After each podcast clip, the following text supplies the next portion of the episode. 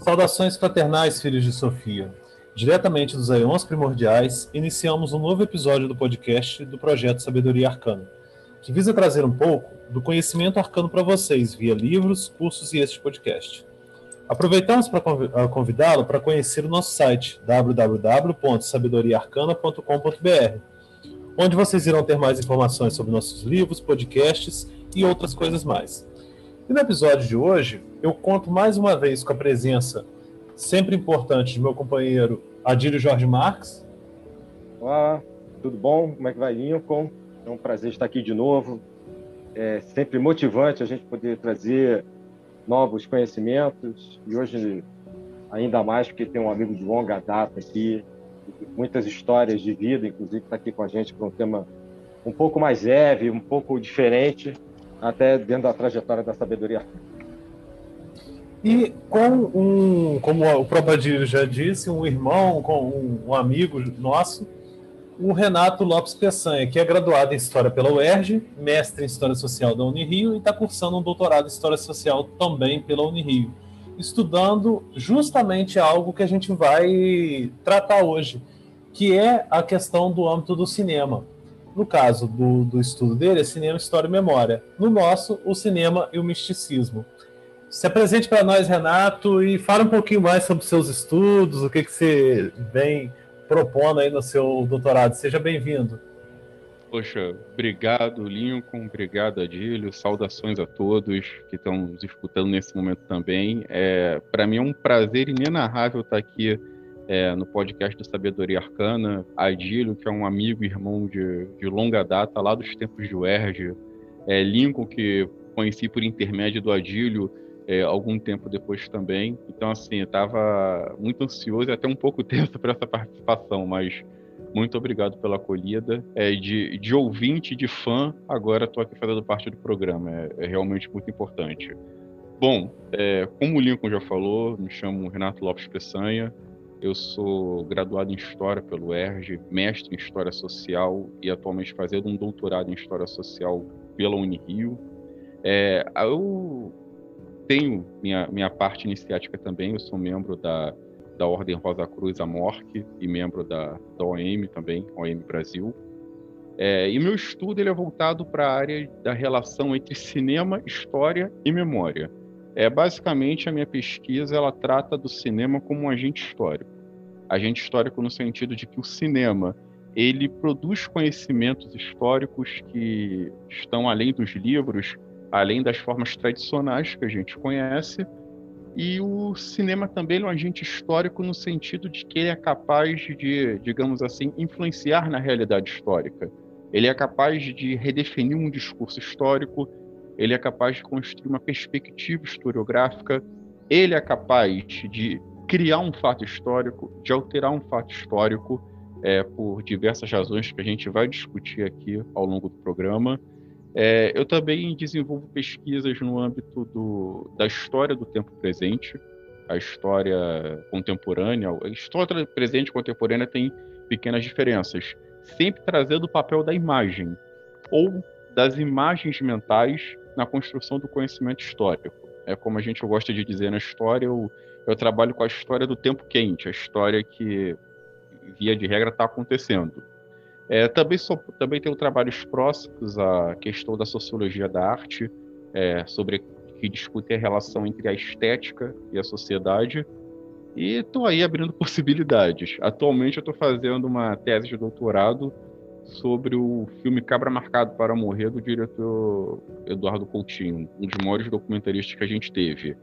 E estou juntando hoje, de forma mais robusta, afinal, é o que vocês vão ver aqui hoje, né, nesse programa, é uma ideia que eu e o Adílio trazemos há muito tempo de, de cursos, de programas, de palestras que tratem da relação entre cinema e misticismo, cinema e esoterismo, cinema e ocultismo. E o que vocês vão ver aqui hoje é uma, é uma parte dessa ideia que a gente traz aí pelo menos desde 2010.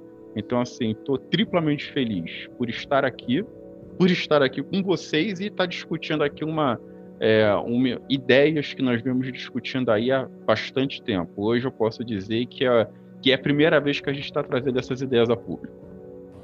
É um prazer quase que hemorrágico, né, tê-lo aqui conosco. e, e, e, com certeza, é, eu acho que nossos ouvintes também terão uma, uma parcela desse, desse prazer também, ouvir nossas profundas discussões filosóficas aqui acerca de tudo isso. Né? Pô, que, seja, que, seja, um programa estático para todo mundo, né? No sentido de êxtase, né? que seja, seja um êxtase para todos hoje. É, com certeza. Muito bom. Mas é, até mesmo essa questão do cinema, né? O cinema ele tem a sua própria magia, né? A magia do cinema de, de fazer como sétima arte, a, é a imagem posta em movimento em um momento que surge no momento histórico justamente quando era tudo tão estático, né? E estava descobrindo a, a, a tecnologia para captura de imagens e agora é, possibilitando essas imagens ter uma maior interação, ter movimento. E aí, sobre essa questão própria do cinema, é, eu queria que você falasse um pouco sobre essas imagens mentais que o cinema da virada do século XIX para o século XX vai surgir, vai fundamentar ali como cinema enquanto é, enquanto uma indústria, enquanto uma expressão artística enquanto né, a formulação dessa sétima arte, por assim dizer. Por favor, se puder assim, trazer um pouco para nós aí sobre isso. É, o, o ponto de partida, inclusive, da, da minha pesquisa mais recente, é, ele, ele começa justamente aí. É, o cinema, como a gente costuma dizer, na verdade, existe até um livro muito bom sobre isso, que fala sobre o, o nascimento no cinema no centro da vida moderna. Eu costumo dizer que a vida moderna não seria moderna se não fosse pelo cinema. Porque, como você já apontou, Lincoln, é, existe uma longa tradição de, de imagens, né, no sentido imagético. É, e quando a gente fala imagem, eu não falo só daquela imagem material, né, do quadro, da pintura. Eu estou falando também da imagem no sentido de escultura, na imagem no sentido de arquitetura, na imagem no sentido de você construir uma percepção a partir daquilo que você é, colhe como referências na coletividade, né? A coletividade ela tem um arcabouço imagético muito grande. E quando eu falo de imagens, né, não só aquelas que já vêm prontas, mas as imagens que as pessoas constroem. É, imagens que as pessoas constroem acerca dos seus países, das suas nações, das suas ideologias, imagens espirituais, né? As imagens religiosas. Aí eu não estou falando só da imagem sacra. Aqui no Brasil a gente tem a, a principal referência do Barroco. Quando a gente estuda história geral, a gente tem aquelas imagens do Renascimento. Estou falando imagens mentais da religiosidade, do misticismo, no sentido da própria experiência que os seres humanos vão ter com as experiências religiosas. Isso nos permite construir imagens que é diferente de idealização. Né? Não, vou me, não vou me aprofundar aqui no, no ponto de vista platônico, que pode ser a nossa principal referência. Não estou falando aqui daquelas imagens ideais platônicas, mas estou falando das imagens que as pessoas constroem sobre as suas crenças, sobre as suas ideologias. Isso é um arcabouço imagético da coletividade e que sempre foi muito amplo. É, a gente vive num tempo em que a difusão e criação de imagens é, é algo instantâneo. Você, o dia inteiro, a todo momento do dia, você é bombardeado por imagens. Mas muito antes desse processo de difusão maciço de imagens, é, as coletividades já construíam as suas imagens. É, na virada do século XIX, do século XX especificamente, é, o que, que nós tínhamos? Nós tínhamos a, o invento né, do cinematógrafo dos irmãos Lumière, que vai ser responsável justamente por isso, por conferir movimentos às imagens. É, o, o, Thomas Edison ele já havia elaborado um equipamento anterior, só que esse equipamento ele colocava fotogramas em movimento, fotogramas que eram registrados pela tradicional máquina que depois vai ser conhecida, né, pela tradicional máquina fotográfica. Então Edison ele tinha um aparelho grande, um aparelho pesado um aparelho que era justamente o que ficava nos vaudevilles, que eram aquelas feiras populares que é muito comum a gente ver em filmes antigos, principalmente em filmes americanos. Né? Os americanos eles popularizaram o, o vaudeville. Então, ali o Thomas Edison tinha um aparelho que a pessoa ia lá, botava é, a sua moedinha e via lá os fotogramas em movimento numa tela que era muito menor do que a tela de um celular. É, a grande sacada dos irmãos Lumière vai ser fazer um aparelho que ele não só capta a imagem, que naquele momento era 18 quadros por segundo, é, ou 18, 16, né, a gente adota aí a medida dos 18, que depois vai ser os 24 quadros por segundo, como a gente conhece. Só que a invenção dos irmãos Lumière, o grande, a grande sacada, a grande diferença foi que ela era pequena, ela era leve e ela não servia só para registrar, ela servia para projetar também. Você precisava de um único equipamento para acumular duas funções. E qual é foi o, o primeiro registro deles assim, o mais clássico, que inclusive no final do ano passado começou a ser disponibilizado no YouTube em alta resolução, que foi a chegada dos trabalhadores na fábrica. Fábrica essa que era é, de propriedade dos irmãos Lumière. Eles pararam a câmera ali, o cinematógrafo, e registraram as pessoas chegando. E ali a câmera fica ali por uns quase dois minutos parada, estática, é, vendo aquelas pessoas chegarem.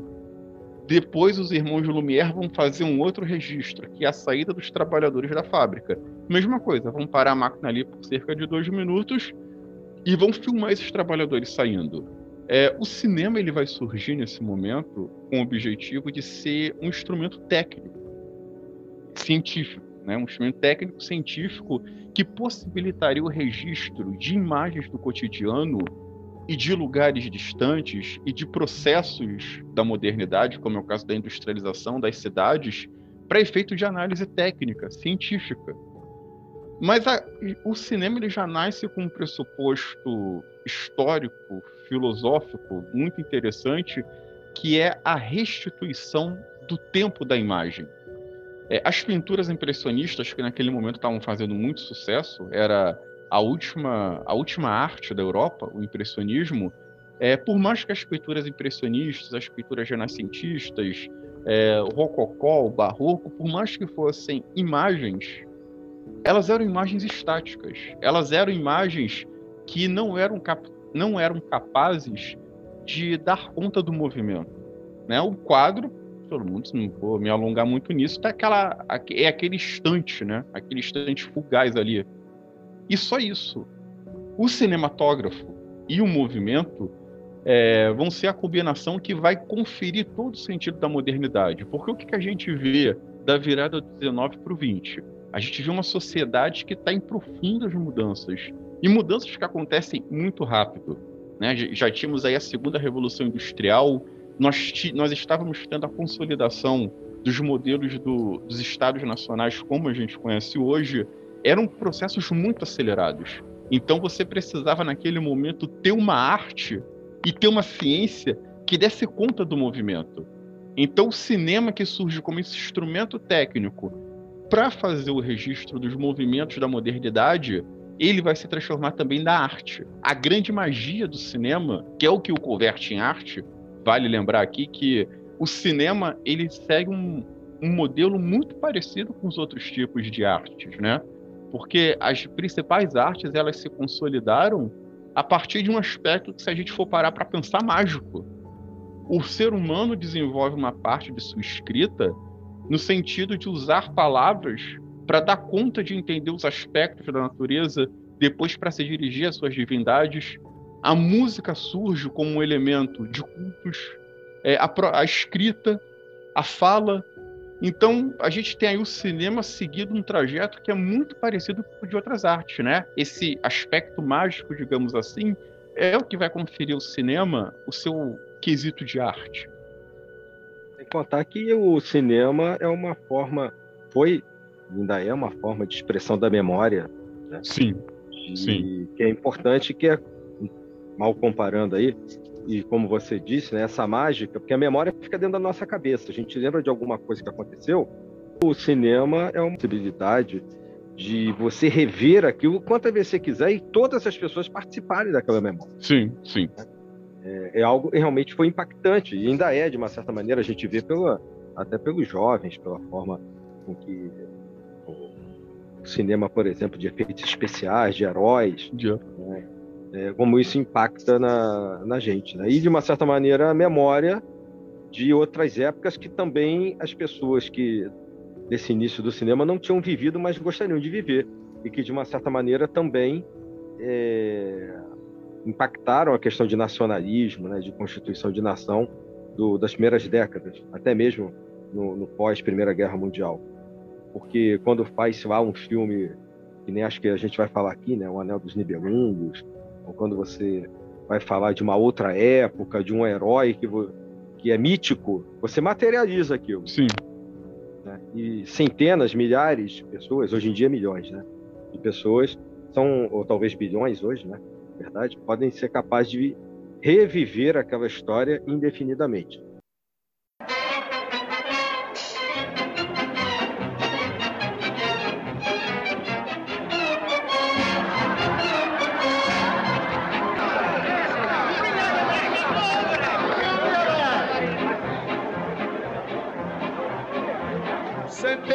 Tu se dore, je notre ce que ferai, je notre si t'avore, je la tu la ti la tua.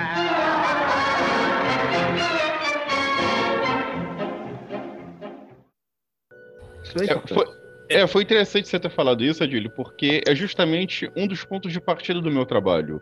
É, o cinema, ele se consolida como técnica e arte também no sentido de construir comunidades de memória. O cinema é aquele que faz o registro da vida cotidiana, da memória do cotidiano, para que isso seja postergado a outras gerações. Então, o cinema ele também vem surgir como um artífice da modernidade, nesse sentido de criar comunidades de memória. E essa comunidade de memória ela vai se expandir quando, por exemplo, é, os europeus começam a documentar, visualmente falando, com um cinematógrafo, a sua chegada na, na Polinésia, na Austrália, na Nova Zelândia, é, em tribos que ficavam muito no interior da África. É, o cinema ele vai ser usado no sentido de mostrar processos técnicos também, para que isso seja passado para outras gerações.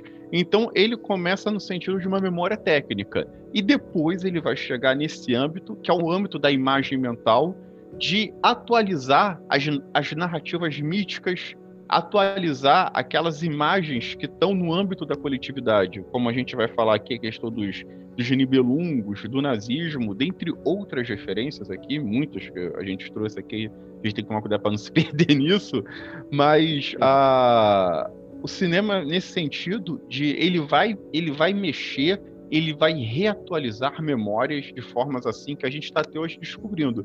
E como você falou, sim, bilhões e bilhões de pessoas tem o seu primeiro acesso, o seu primeiro contato com a história, com a cultura por meio da imagem. Eu acho é, que é, eu acho que é muito Fala. difícil a gente pegar uma pessoa que hoje em dia não tenha tido contato com um tema histórico ou com um assunto mais profundo que não tenha sido pela imagem. Eu acho quase impossível no tempo que a gente vive. E dentro disso que você está falando, né, a gente sabe que a criação de uma egrégora, já que o nosso viés é sempre um, é sempre um pouco mais por esse lado, né?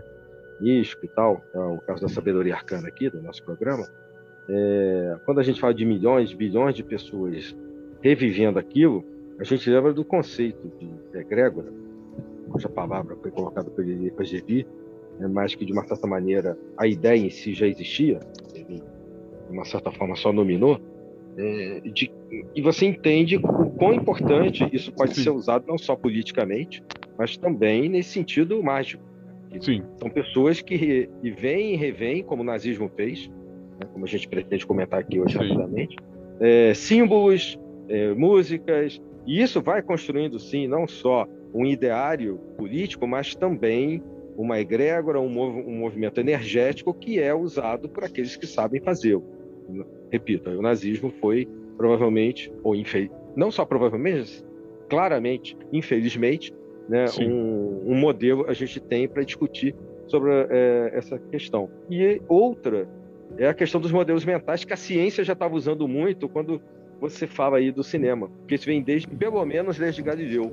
Sim. É, Galileu e Einstein fizeram práticas chamadas experimentos mentais de, de suas propostas da física, porque eles não tinham condições técnicas de reproduzir o que eles estavam propondo. Então, quando o Galileu diz que um martelo e uma pena vão cair juntas, sem o efeito da resistência do ar, porque a ação da gravidade é a mesma, é, ele não tinha como reproduzir isso. Mas, na, numa das viagens Apolo, se não me engano, de 1972, se não me falha a memória, eles reproduziram o experimento do Galileu na superfície da Lua. Fizeram isso recentemente. É, foi, foi, foi. E laboratórios também. Vários laboratórios hoje fazem é. isso. Né? Fizeram um silo enorme, tiraram e... o ar dele todo. Exatamente. E largaram lá de cima. Né? Isso. No, no, eu fazia isso também no colégio que eu dei, que eu dei aula. A gente tinha um tubo de vidro muito grande e tinha uma porca de, de metal lá dentro, né, pesada, e uma peninha bem pequena. A gente, numa bomba de vácuo, puxava e depois virava o vidro e você via a pena e, a, e aquele pedaço de metal caindo junto. Mas essa é uma ideia, né, voltando, interessa no caso, que é o, o quanto é importante e forte é, essa questão das práticas mentais que o cinema incorpora, como o Renato está dizendo aí. É, a gente pode até incorporar alguns, alguns temas aí que são caros à, à psicologia, como a questão do inconsciente coletivo, os arquétipos e tudo mais, que cabe também é, nessa discussão. Mas um ponto que o Renato tocou, e eu queria até aumentar, assim, dar uma contribuição na, na, na temática, é que nesse um pouco antes né, do advento do cinema, é, ele falou da questão do movimento impressionista e tal. Com o advento da fotografia, isso já tinha tido um impacto muito grande no campo da estética, é, que ela já rompe com aquele naturalismo que era um estilo de pintura, de tentar reproduzir o mais fielmente possível aquilo que é visto desde da, da antiguidade, desde Roma antiga até é, meados do, do, do, século XIX, tinha esse sistema de, de pintura que era comum e que agora, com a fotografia, a, a estética já rompe com, essa, com esse naturalismo e já começa a abrir possibilidades para novas estéticas, né, como o expressionismo e outras mais é, que vão surgir a partir desse momento. O, o, cinema também tem o seu impacto no campo da estética, fazendo surgir uma, uma até mesmo uma estética própria, né? É, a, a questão é... da fotografia é interessante, que a gente vai ter uma discussão muito, muito profunda. Particularmente, eu acho, não que essa discussão esteja superada, mas eu acho que ela pode ir por dois caminhos, porque quando a fotografia vem trazer a reprodução em massa das imagens, é, surge toda uma discussão de que a, a obra de arte perde o seu valor, perde a sua aura, como dizia o filósofo alemão Walter Benjamin. Já outros pensadores, como é o caso do George Lukács, vão dizer justamente o contrário. Não, surge uma nova aura uma nova compreensão de arte, porque o fato de mais pessoas terem acesso a uma determinada imagem não significa que aquele valor de culpa, aquela aura se desfez. Não. Pegando até o sentido de egrégora, quando muitas pessoas passam a ter esse acesso a uma determinada imagem, a uma determinada perspectiva fornecida por uma imagem, a gente vai ter um valor de culto diferente. Por exemplo, e vamos imaginar é, milhares de imagens de Nossa Senhora circulando pela Europa por meio das fotografias, milhares de imagens de Jesus Cristo, milhares de imagens de símbolos religiosos que são muito caros a diversas culturas. Então você não pode dizer que isso matou o valor de aura, o valor artístico daquelas imagens. Isso está criando um novo tipo de egrégora. Mais do que você reforçar a egrégora, você está criando essa egrégora nova. O que o cinema vai fazer é, com perdão do trocadilho infame, é botar essa egrégora em movimento. É, ele vai pegar uma, uma coisa que já estava concentrada e vai colocar esse movimento. E a, e a repercussão disso é o que a gente está vendo até hoje, de certa forma, que a gente vai discutir aqui hoje também, sobre diversos vieses. É, exatamente. E aproveitando o gancho que vocês falaram, né, da questão até própria do, do desenvolvimento é, do nazismo na Alemanha e tudo mais, temos também uma, uma escola cinematográfica, se é que pode se dizer assim, é, alemã muito forte, né? Que a gente vai trazer aqui dois exemplos de dois filmes para a gente começar a fazer uma certa, um certo debulhar deles, né? Que é o Golem e os Nibelungos, a morte de Siegfried que eu abro agora para a gente comentar um pouco sobre esses dois filmes alemães. Bom, é, para a gente começar aqui falando, o Lincoln citou aí pertinentemente é, o Golem e os Nibelungos. É, quando a gente estava bolando aqui o nosso roteiro, eu fiz questão de começar dessa parte, por quê? É, eu defendo a tese de que o cinema ele reatualiza as narrativas míticas, essas narrativas que estão tão presentes no imaginário coletivo, os arquétipos que porventura estão presentes no inconsciente coletivo. E o cinema, ele se faz arte e se faz agente histórico não pela ciência, mas pelos valores, pelo imaginário que ele movimenta em diversos âmbitos. E dois exemplos que eu particularmente considero muito bons no campo do, do misticismo é o Golem, de 1920, né? É um filme dirigido pelo Carl Boese e pelo Paul Wegener, que foram dois grandes nomes do, do expressionismo alemão. É, e o Siegfried, né? É, no caso de Nibelungos, A Morte de Siegfried, que foi dirigido por aquele que é um dos maiores nomes do cinema alemão até hoje, e na verdade ele está no centro do, do, cinema, que é o da, da, história do cinema, que é o cineasta alemão Fritz Lang. É, começou, começando pelo Golem. É um filme bem antigo, é difícil de ser achado por aí, e que ele é baseado numa lenda judaica que a gente às vezes conhece, mas não se dá conta, que é a história do Golem. O Golem seria um ser mágico feito a partir de argila, onde com a conjuração do símbolo da letra cabalística adequada, ele ganharia, ele ganharia vida. É, o Golem está na base do que a gente conhece hoje como o clássico Frankenstein, né? Das criaturas é, hoje produzidas pela ciência que ganham vida, é, eventualmente se voltam contra os seus criadores, enfim. É, o Golem é um monstro de barro, que nesse filme ele é interpretado pelo próprio diretor, pelo Paul Wegner, que se especializou em interpretar monstros no, é, no, no, expressionismo alemão. E na sinopse desse filme, é o Golem ele foi criado para proteger os judeus dos ataques antissemitas, numa comunidade que a gente pode tomar como uma mistura de Áustria com, é, com a Inglaterra. É, o Wegener ele já tinha feito um, um, filme sobre o Golem anos antes, e esse foi o primeiro Golem feito é, nas bases estéticas do expressionismo alemão. O expressionismo alemão, um movimento cinematográfico é, o primeiro grande movimento cinematográfico que trazia histórias que, via de regra, versavam sobre algum conteúdo que tivesse relacionado a um tema místico, a um tema religioso, a um tema de terror. Depois ele vai incorporar discussão social também. É, ele é marcado por, um, por uma estética do mal-estar, digamos assim. É, ele vai ser desenvolvido no pós-Primeira Guerra, ele vai trazer as consequências daquela guerra para é, para a Alemanha. Então são, filmes, são filmes que têm sempre cenários muito lúgubres, é, personagens que operam fora dos limites da sanidade, é, vai trazer os temas das dificuldades sociais enfrentadas pela Alemanha é, no pós-Primeira Guerra. É, quem tiver oportunidade conheça os filmes do, expressionismo alemão. É, esse filme do Golem ele traz como característica é, o fato de ser o filme mais bem acabado sobre o tema ele traz uma estética de cenários, de trilha sonora, é, de movimentos de câmera. É um filme que prima muito por um trabalho de edição que ajuda a gente a construir uma percepção daquele espaço claustrofóbico no qual os judeus vivem na história. Que nessa história do Golem, os judeus eles vivem basicamente num gueto, no que viria a ser o gueto. Né? É, como vai ficar famoso na, é, no assassinato em massa de judeus promovido pelos, é, pelos nazistas. Então, um alquimista judeu, aquela, aquela típica figura do alquimista judeu que lembra muito, inclusive, o Gandalf do Senhor dos Anéis, com a diferença de que ele não tem o, o chapéuzinho pontudo.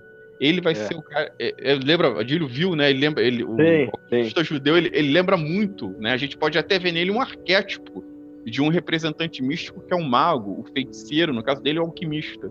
E o Eu Gandalf acho do... até que é mesmo. Eu acho até é. que que isso foi intencional, aquela figura com a barba, aquela. Sim, sim. Se você sim. olha figuras do século XIX, do Levi e de outras, você vai ver que está bem refletido nesse personagem. Sim, é, aquele livro do Dom Milo Luquete, A Chave de Salomão, você olha para o Salomão que está na capa do livro, ele é a cara do alquimista judeu que do, é, do, do, go, do Golem. É, é muito Golem. Isso, é até, a, até a postura que ele assume em determinado momento. Então ali você é, tem.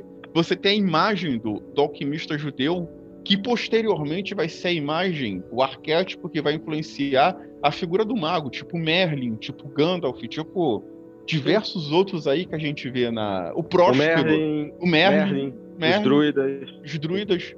É, o próprio Próspero da história Tempestade do Shakespeare tem, diversa, uhum. tem diversas representações do Próspero que são exatamente aquilo. O, o homem barbudo, meio careca. Tem um Próspero, uma versão do Próspero que é muito parecida com Merlin, aliás. Se você Sim. botar assim, enfileirar, você vai ver que o alquimista do Golem ele é semelhante a diversas outras imagens.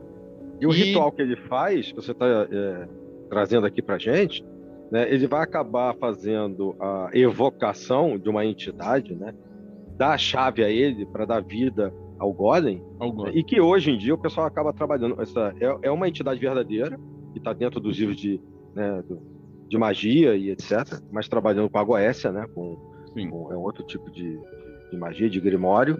E então eu, eu me parece muito claro a partir da, da figura desse personagem e de como ele monta aquele círculo de proteção e ele faz o chamamento que eles foram pesquisar e realmente tinham informações não só da questão da situação judaica que você colocou, mas pelo menos da visão geral, né, artisticamente falando, claro, tem toda uma concepção artística, do que é fazer o chamamento de uma entidade com a proteção do circo, a entidade se manifestando fora do circo.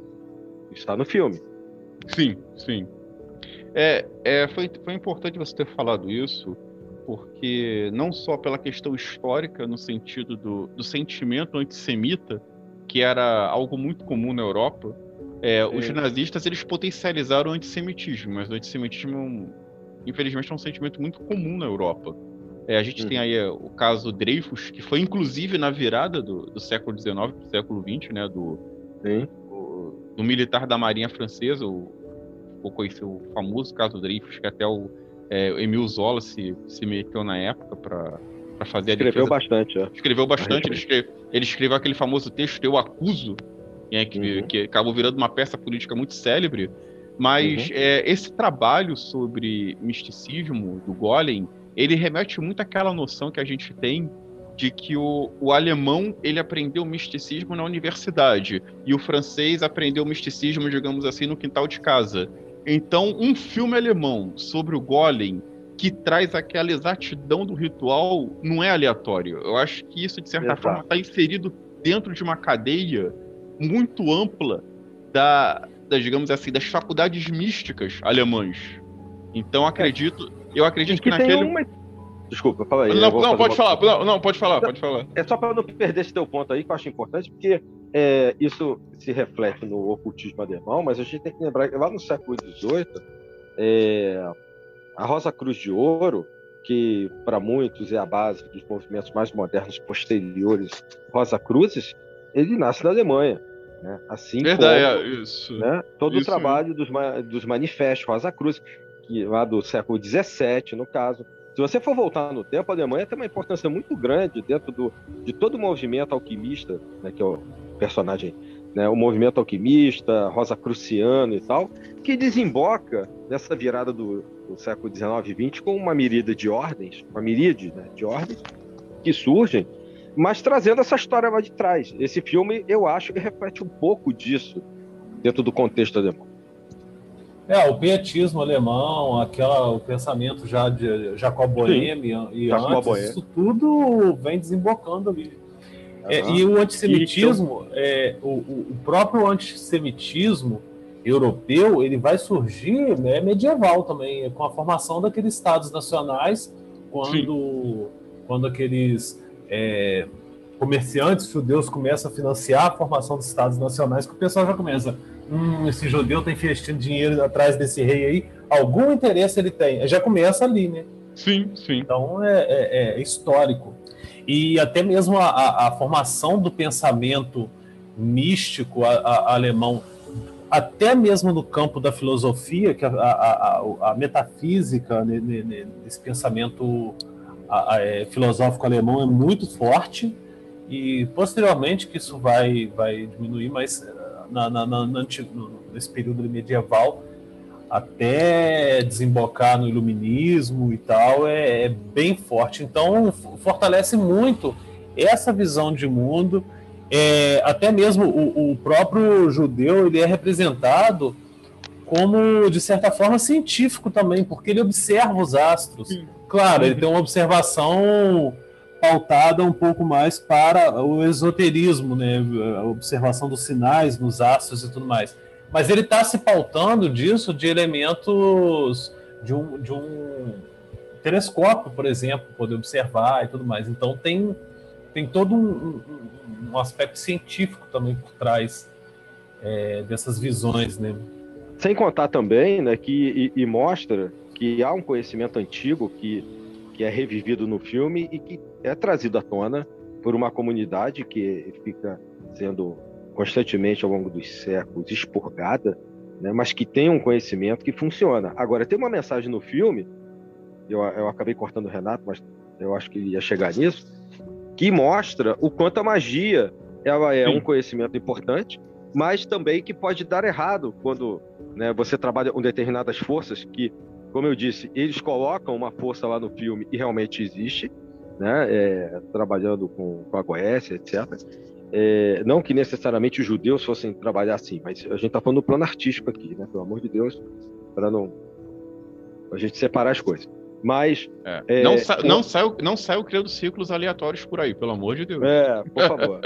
é, exato, exato. Hoje em dia tem que pontuar tudo. Que pontuar é, não, tudo. não sai criando círculos aí depois vem dizer que a gente que ensinou, né? Isso não. É, não é, não, é, exatamente. A gente já tem outros programas falando, a gente está ensinando nada disso, a gente está pontuando.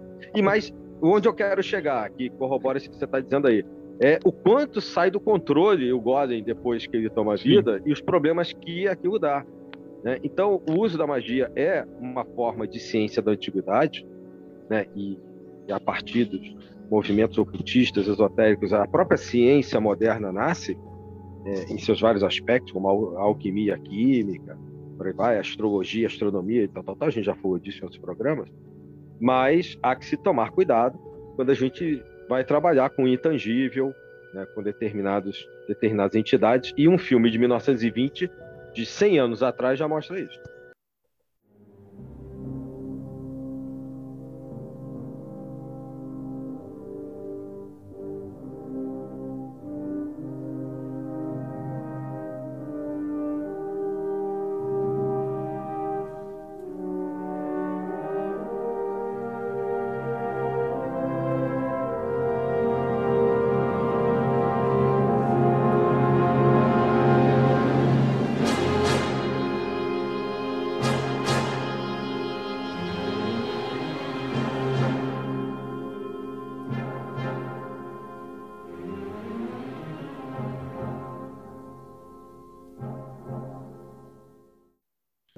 É, até interessante, o Lincoln falou aí do aspecto científico, você também ressaltou o aspecto científico. É, logo no início do Golem, o alquimista que criou o Golem, né, ele está auscultando as estrelas para saber sobre o destino dos judeus. Então Isso. ali ele está fazendo um trabalho de consulta aos astros para saber o, o que, que aquela sociedade ali, nunca fica muito claro se é a Alemanha, se é a Áustria. Eu particularmente defendo que ali é uma, uma junção das duas, né? ele está auscultando ali as estrelas, ele está consultando os astros para saber qual vai ser a atitude do rei. E ele, ao mesmo tempo, ele está preocupado de... Ele era um conselheiro do rei, ele era um dos conselheiros do rei, esse, esse alquimista. Ele está preocupado em dar para o rei uma, uma previsão que não desfavoreça os judeus também. Mas ali ele já estava... To... E se a gente for reparar, aquelas figuras que são... É... Os outros conselheiros do rei, né, que não são os alquimistas, os, os conselheiros, digamos assim, políticos, né? os conselheiros que não são esotéricos, eles têm uma pegada até, não é no sentido de atacar ninguém, mas eles têm uma pegada até protestante. Porque os, na formação dos estados nacionais, os protestantes eles vão ter alguns embates com os judeus no sentido de bancar a formação dos estados também. No primeiro, vai, no primeiro momento o pessoal vai ter, uma, vai ter uma relação ali meio harmoniosa tal, depois acontece esse que o Lincoln falou. Pô, esse camarada aí tá esse mercador judeu ele está bancando o rei, que, que privilégio ele quer ter? E a gente sabe que no, na emergência do movimento protestante, ele foi muito acolhido por alguns monarcas, porque enquanto a Igreja Católica estava ali preocupada, querendo padronizar todo mundo, deixar todo mundo falando uma mesma língua, não sei o quê, o protestantismo vai valorizar essa diferença, né? O Lutero vai fazer uma tradução da Bíblia é, do, é, do latim para o uhum. alemão. Depois você vai ter ali o Calvino trabalhando para aquela tradução da Bíblia para um, um francês que é que é o francês vernacular, né? Um francês que atinge a grande parte da população. Então ali você vai, então ali na, naquela cena do Golem em que o alquimista está lá dando conselhos ao rei a partir do que ele viu nas estrelas e você tem aqueles conselheiros dele, eu acho aquela cena muito emblemática no sentido de que você vai ter um choque ali de visões de mundo, né? Você vai ter o, um, o que seria uma, uma vertente de um tipo de protestantismo, ou pode ser o próprio pietismo, depende de, da visão que você colocaria. Você vai ter o judaísmo, você vai ter o rei ali no centro é, desse, desse embate de forças. Então é, acaba ficando importante também é, da gente ver como que determinados movimentos religiosos e místicos, eles inevitavelmente vão estar ocupando o centro de acontecimentos históricos. E aí, como você falou, um filme de que tem mais de 100 anos, né? nós estamos em 2021, né? Vai fazer 101 anos, um filme de 101 anos atrás, vai trazer uma mensagem que ela vai acabar se repetindo num catatal de filmes que falam sobre máquinas que se voltam contra seus criadores. Mas o Gole ele traz esse diferencial porque o que ele faz? Ele vai fazer um alerta sobre o elemento místico, sobre o elemento esotérico fora de controle, não empregado corretamente. E é muito engra... e é diferente porque no conto original, que dá origem ao Golem, o Golem ele não, ele não é fora de controle. Ele fica daquele jeito porque foi uma vontade do rabino que o cria. E no final, é, a população, da, o rei daquela cidade, que é a Áustria, no conto original fica muito claro que é a Áustria, ele vai pedir pelo amor de Deus para que ele pare de, o Golem pare de destruir a cidade e os judeus podem ficar, ele não vai mais perseguir os judeus e tal. Mas o filme ele chega no meio termo diferente. Eu sempre quis entender o porquê disso. Porque ali você vê que no final do filme o próprio alquimista que criou o Golem, ele parece meio arrependido de não ter entendido a mensagem dos céus corretamente. Tem uma coisa ali que eu acho meio não digo macabro, mas uma coisa meio lúgubre Tipo, como se ele estivesse antecipando depois o que viria a ser o nazismo, né? Porque a mensagem dele é totalmente diferente do conto original. É, aproveitando que você tocou dos Nibelungos, tem. Do, do Nibelungo, não, desculpa. Aproveitando que você tocou sobre o nazismo, é, a gente tem um outro livro, outro filme alemão também, que vai ser baseado né, numa lenda que vai ser muito apropriado para os nazistas que é a questão dos Nibelungos, a morte de Sigurd. Sim. Gente, o que a gente pode falar rapidamente sobre ele para a gente avançar um pouquinho mais aí no, no, no nossa pauta?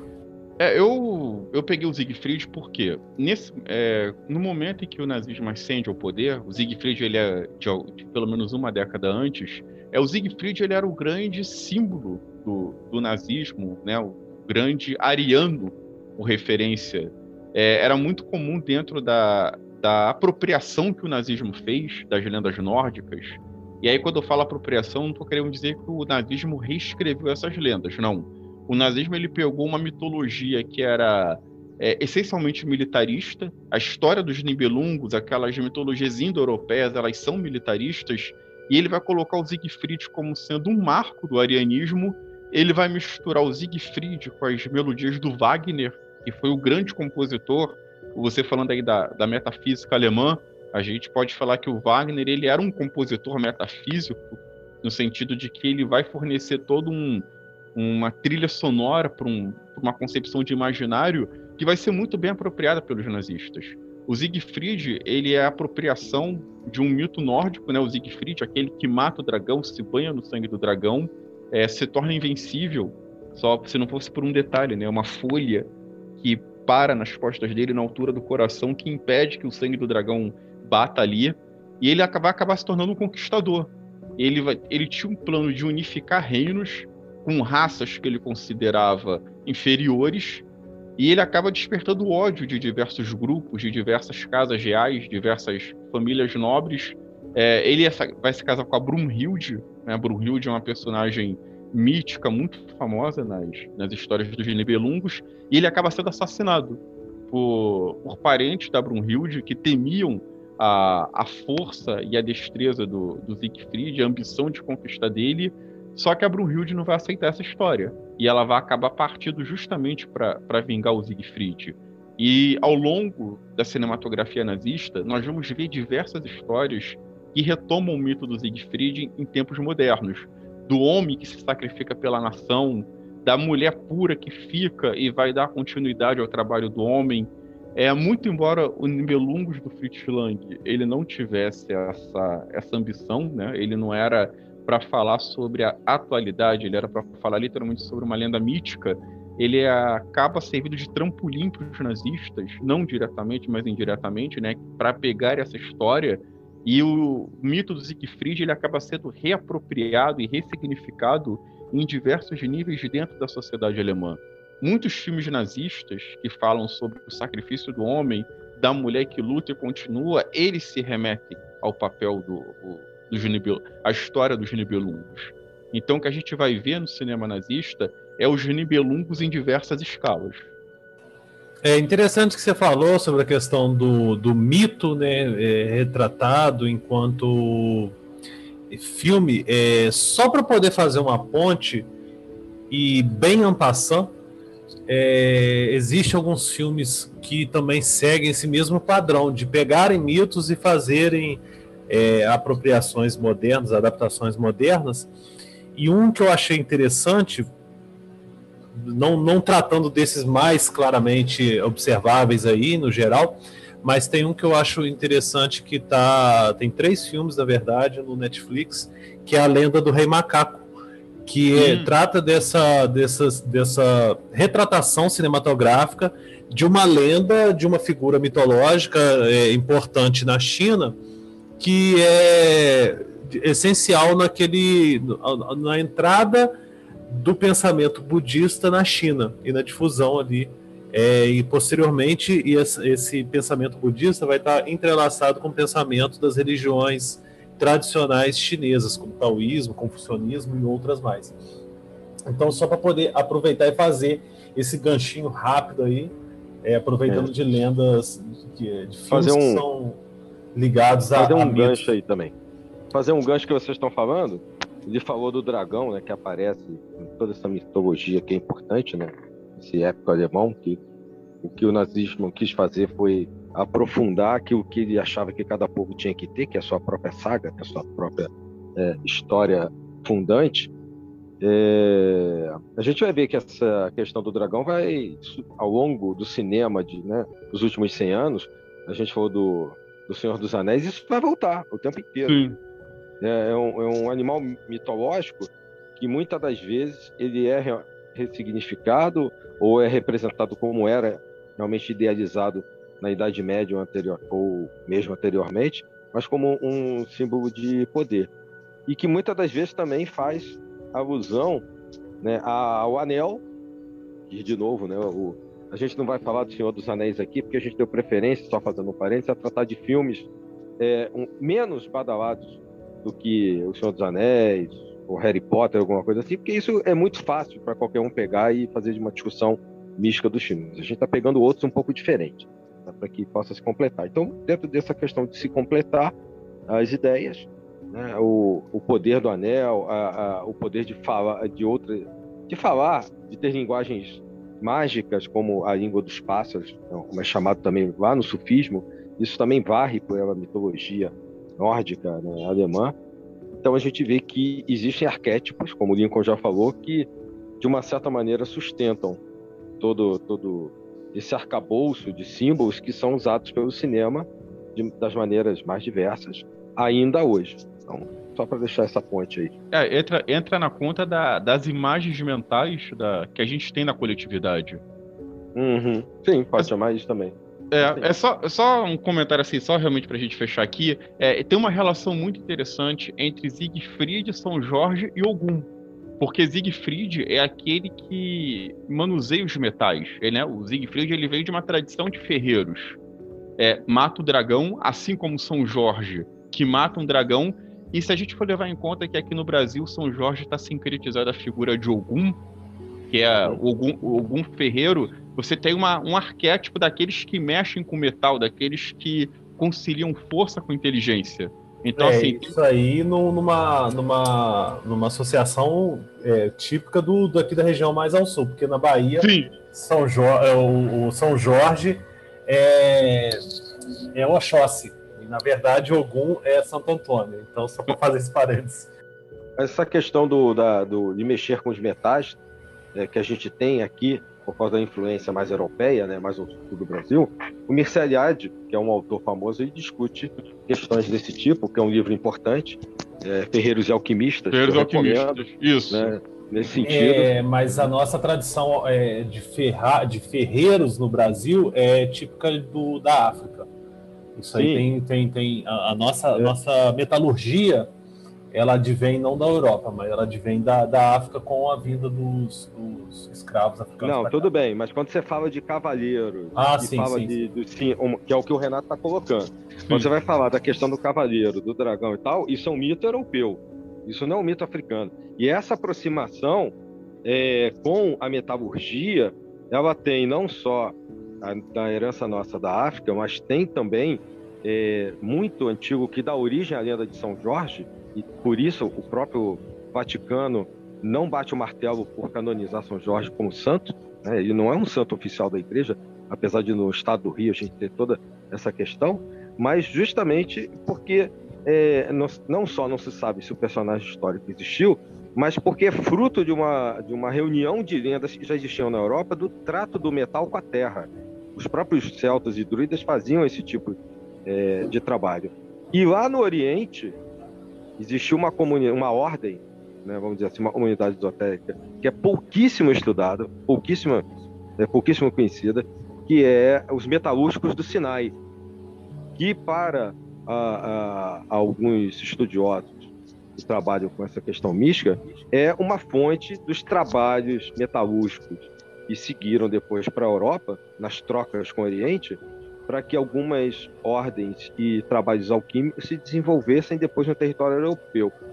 Então tem sim esse caminho, claro, evidentemente toda essa influência africana, mas existe um caminho, vamos dizer assim, mais subliminar, é, é ocultista, que passa também pela, pela Europa, mas não só da Europa, bebe lá no, no onde hoje a gente tem o Oriente Médio, e que vai chegar até a gente pelo, obviamente, pela influência não só do, da colonização portuguesa, mas das trocas né, com, com, todos os movimentos esotéricos aí.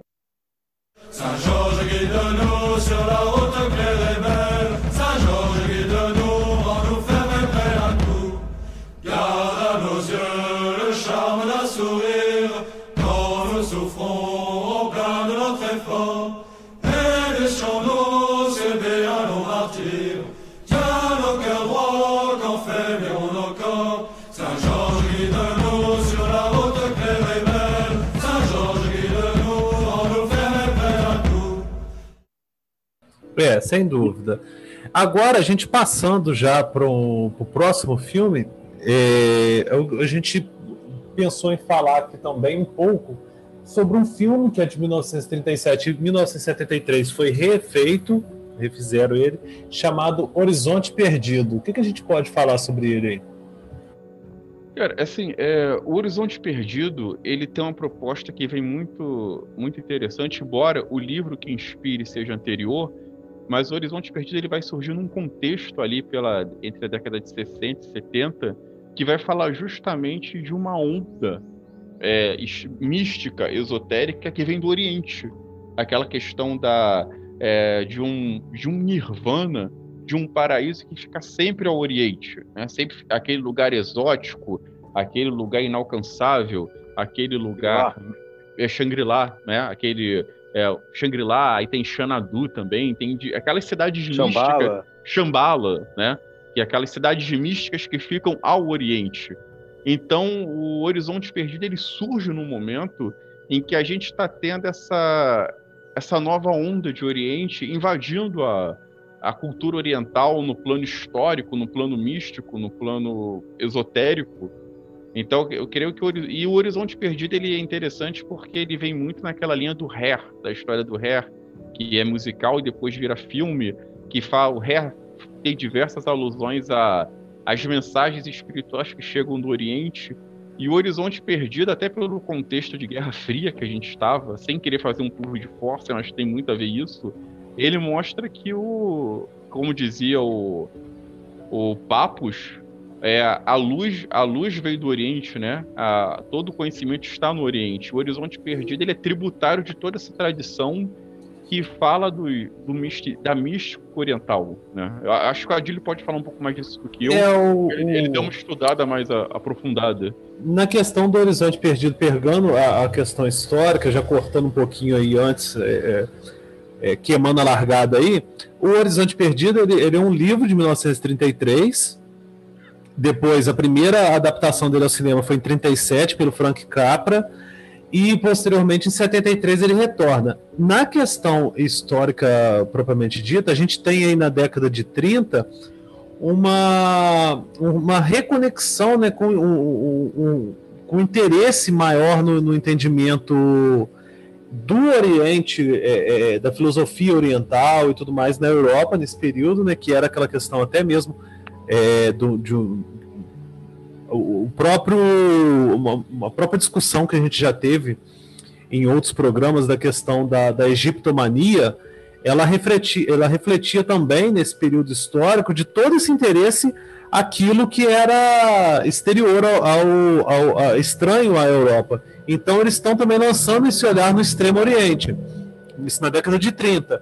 Na década de 70, nós temos uma ressignificação disso tudo pelo próprio interesse que a é, é, da contracultura tinha em buscar referenciais não europeus. Então vai ter, a gente vai ter aí o lançamento de vários livros, é, como por exemplo é, a edição do Xing traduzida cá para o Ocidente, é, todo o interesse numa filosofia oriental que está retornando nesse período da década de 70 por conta a rebote da contracultura também. E aí é inteligível né, de, dessa, dessa readaptação de, desse filme. É, você falou aí da, do rebote da cultura oriental, foi né, à toa que foi o boom dos filmes de Kung Fu também, né? Uma, uma nova forma de lutar associada a uma nova forma de pensar. Aqueles filmes de Kung Fu que vinham cheios de filosofias do, do Oriente. Sim. Então, eles, eles estão nesse pacote de, de, redesco, de redescoberta do Oriente, né, que, que surge é, nesse momento. Aquela série do David Cardini, de, é, Isso. dessa época, do, da refilmagem de 73, né? Kung é, Fu. Os, isso. Os, me, os melhores filmes do Bruce Lee são da década de 70, né? O Operação Sim. Dragão são. Então você tem essa, como o Lincoln falou, você tem esse rebote é. da, da década do Oriente surgindo na década de 70 é, eu só queria fazer um, um, um, comentário nesse sentido, porque há uma. Não digo uma estigmatização, mas eu acho que tem um, um certo desnorteamento dessas, dessas premissas da, do misticismo oriental na década de 70. É, a contracultura ela vai trazer esse, esse novo valor de, de um pensamento que não é ocidental, só que ao mesmo tempo a gente vai ter uma banalização desses pensamentos orientais essa cultura que a gente vive atualmente, de, dessas frases, dessa, desses aforismos furados, dessas frases de efeito é, um tanto quanto banais, eles ainda são fruto, ao meu ver, de todo um, um comportamento que desqualificou muito a mística oriental na década de 70. Popularizou? Popularizou. Isso é fato. Mas como tudo aquilo que fica popularizado, em um determinado momento acaba sendo degradado o horizonte perdido ele se equilibra muito nessa linha entre o trazer uma mensagem que é universal, mas ao mesmo tempo, é, por tornar essa mensagem muito acessível, é, acabar escamoteando ela em alguns pontos. Assim, pelo menos é, a impressão que eu tive foi essa. Todos os movimentos, o próprio movimento hippie, ele foi é uma discussão que talvez fuja um pouco aqui da, do nosso escopo de hoje, mas é, o próprio esses movimentos orientais de um movimento que foram totalmente é, atacados de dentro para fora e de fora para dentro, no sentido de desconstrução, banalização e Sim. também de, de, se passar uma imagem de perdição, de ser um caminho errado e tal, é pelo próprio sistema, né? O sistema capitalista como um todo, e obviamente foi desconstruindo isso isso tem um pouco de reflexo nesse filme, nessa refilmagem de 73. Mas voltando ao filme, É, ele é interessante porque ele é uma forma, é, é, um livro do James Hilton, que foi regravado em 73, né, colorizado, mas é uma forma de utopia. E como todos os sistemas místicos, e às vezes ocultistas, como a gente já falou aqui, por exemplo, tratam e têm é, modelos paradigm, paradigmáticos e utópicos, às vezes, como fonte da, não só do seu material teórico, mas às vezes de suas práticas, o Horizonte Perdido ele faz, é, ele tenta, pelo menos a partir do romance original né, do Dennis Hilton, trazer essa questão da busca no Oriente. Porque quando ele faz isso, eu acho que o, livro, se não me engano, é dos anos 30, é, eu até tenho ele aqui, mas acho que é dos anos 30, estava em voga essa questão da própria importância da teosofia, o quanto a teosofia foi buscar no Oriente que era praticamente a, a, a, organização na qual todos participavam no final do século XIX, todo mundo era da teosofia, né, é de 33, né, e então buscar beber na, no, no, nas fontes é, mágicas e do Tibete, do Himalaia, como esse filme traz, é, é, tem tudo a ver, né? É, é muito importante como significado ele é tão importante nesse sentido de trazer uma utopia, como a gente tem vários livros que tratam de, de um mundo melhor, de um mundo que não tem doenças, é, não, não tem assassinatos, não tem desigualdades sociais, econômicas, né, como no caso da Nova Atlântida, do, é, e por aí vai, você tem Cristianópolis, existem vários livros que são a República. A, a, a, própria utopia do Thomas Moros também. Né? É, exatamente, a utopia de Thomas Moros, que é fundante nessa questão do termo, né? Utopia, né? Utopos, o não lugar, em grego. É, a gente tem ali dentro de um sentido místico mágico de, dos Himalaias, oriental, né? E esse, esse aspecto foi tão importante, segundo o que eu pesquisei um tempo atrás, porque, eu, como você falou, Renato, no começo, a gente já vem pensando, a gente chegou a pensar em dar uma disciplina na UERJ, né, em 2010, sobre essa Sim, temática que hoje está virando um podcast, né? E, e, recentemente foi montado um curso também na UCSI, na Universidade José Croix Internacional, sobre essa temática.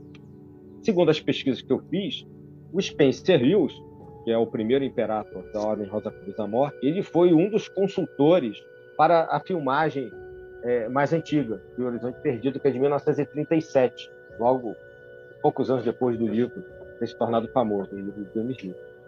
É, justamente pela, pelo conhecimento, pelas relações que o Rosacrucianismo tem com essas fontes do, do, dos mosteiros tibetanos e, e, do Himalaia. Então, acho que vale a pena ver, pelo menos a versão de 1973, é, porque a outra é, é, praticamente impossível de ser encontrada. É, é, muito, é difícil. difícil. Tem trechos no YouTube. Você encontra trechos da versão antiga. E essa aqui, o Spencer Lewis, foi uma espécie de consultor. Mas a de 73 é fácil de ser vista e, e fala também dos dilemas, né? Se você volta para a civilização imperfeita, né? E, e se você sai de Shangri-La, você não encontra mais o caminho de volta, né? Porque obviamente vai tratar de vários símbolos relacionados à busca espiritual, à, à passagem estreita, à dificuldade de se, de se, alcançar esse lugar perfeito. Tá?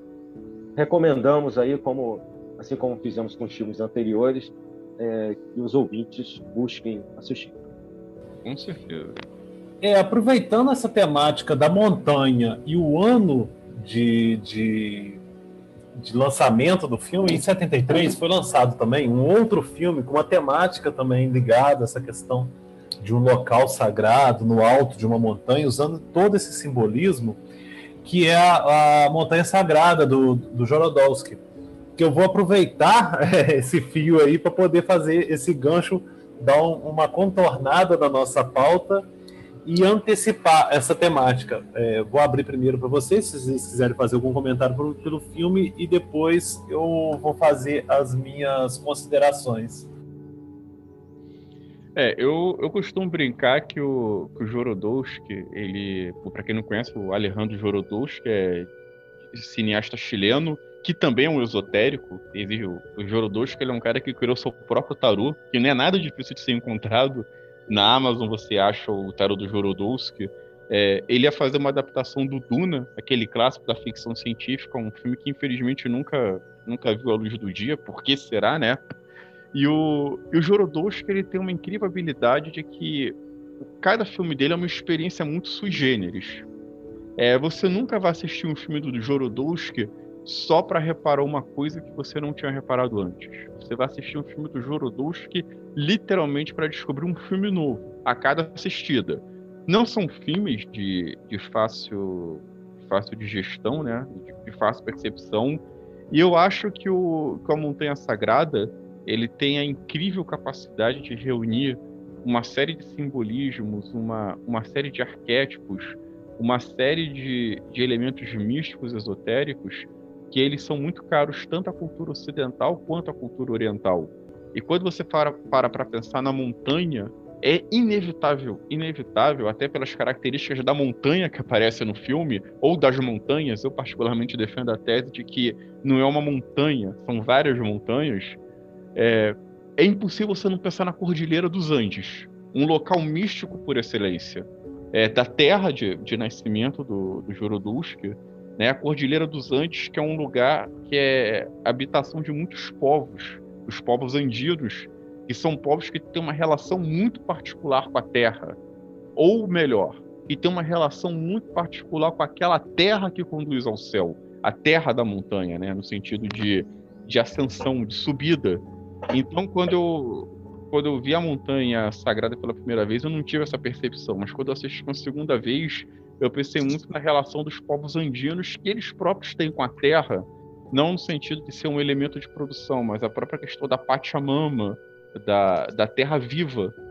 Então eu, eu vejo hoje a montanha sagrada como uma alusão a, uma, a um ponto da cultura andina, da relação deles com a terra e com a montanha. A montanha que é praticamente um deus para eles, né? Não, não, sei o que os colegas pensam é a respeito. Não, é isso mesmo. É, a montanha é sempre o símbolo daquilo que une, assim como os grandes carvalhos celtas, o, o céu e a terra. Né? É, é, o centro de um mundo que é dado por uma determinada comunidade, né? como se fosse um ônfalos. Né? Ônfalos quer dizer umbigo do mundo.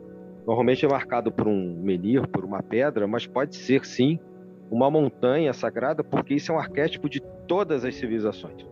Monte Fuji, o Everest, os Himalaias, os Andes, que provavelmente foi o que inspirou esse filme, concordo contigo, Renato. É, a, própria Shangri, a, a, própria Shangri-La que a gente falou agora há pouco é no topo de uma Sim. montanha, né? Sim, exatamente. Isso faz um vínculo com o horizonte perdido. É, a é, montanha aproxima o Hellis mortal do céu que teoricamente é uma espécie de lugar onde se quer atingir, né? um lugar distante dos sofrimentos daqui. É utópico também.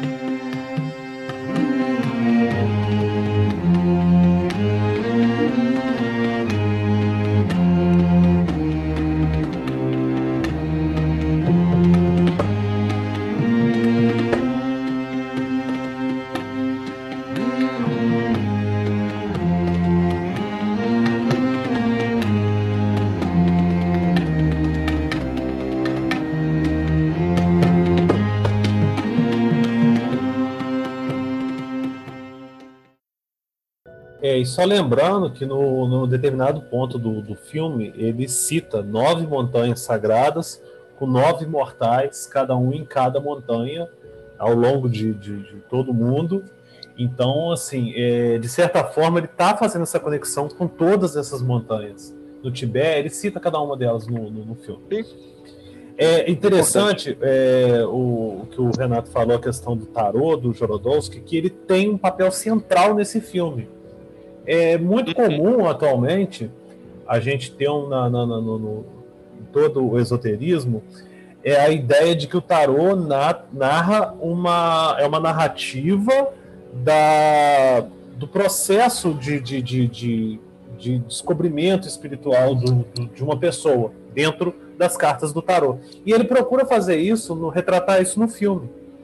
o cara, ele é representado primeiro como um louco na busca.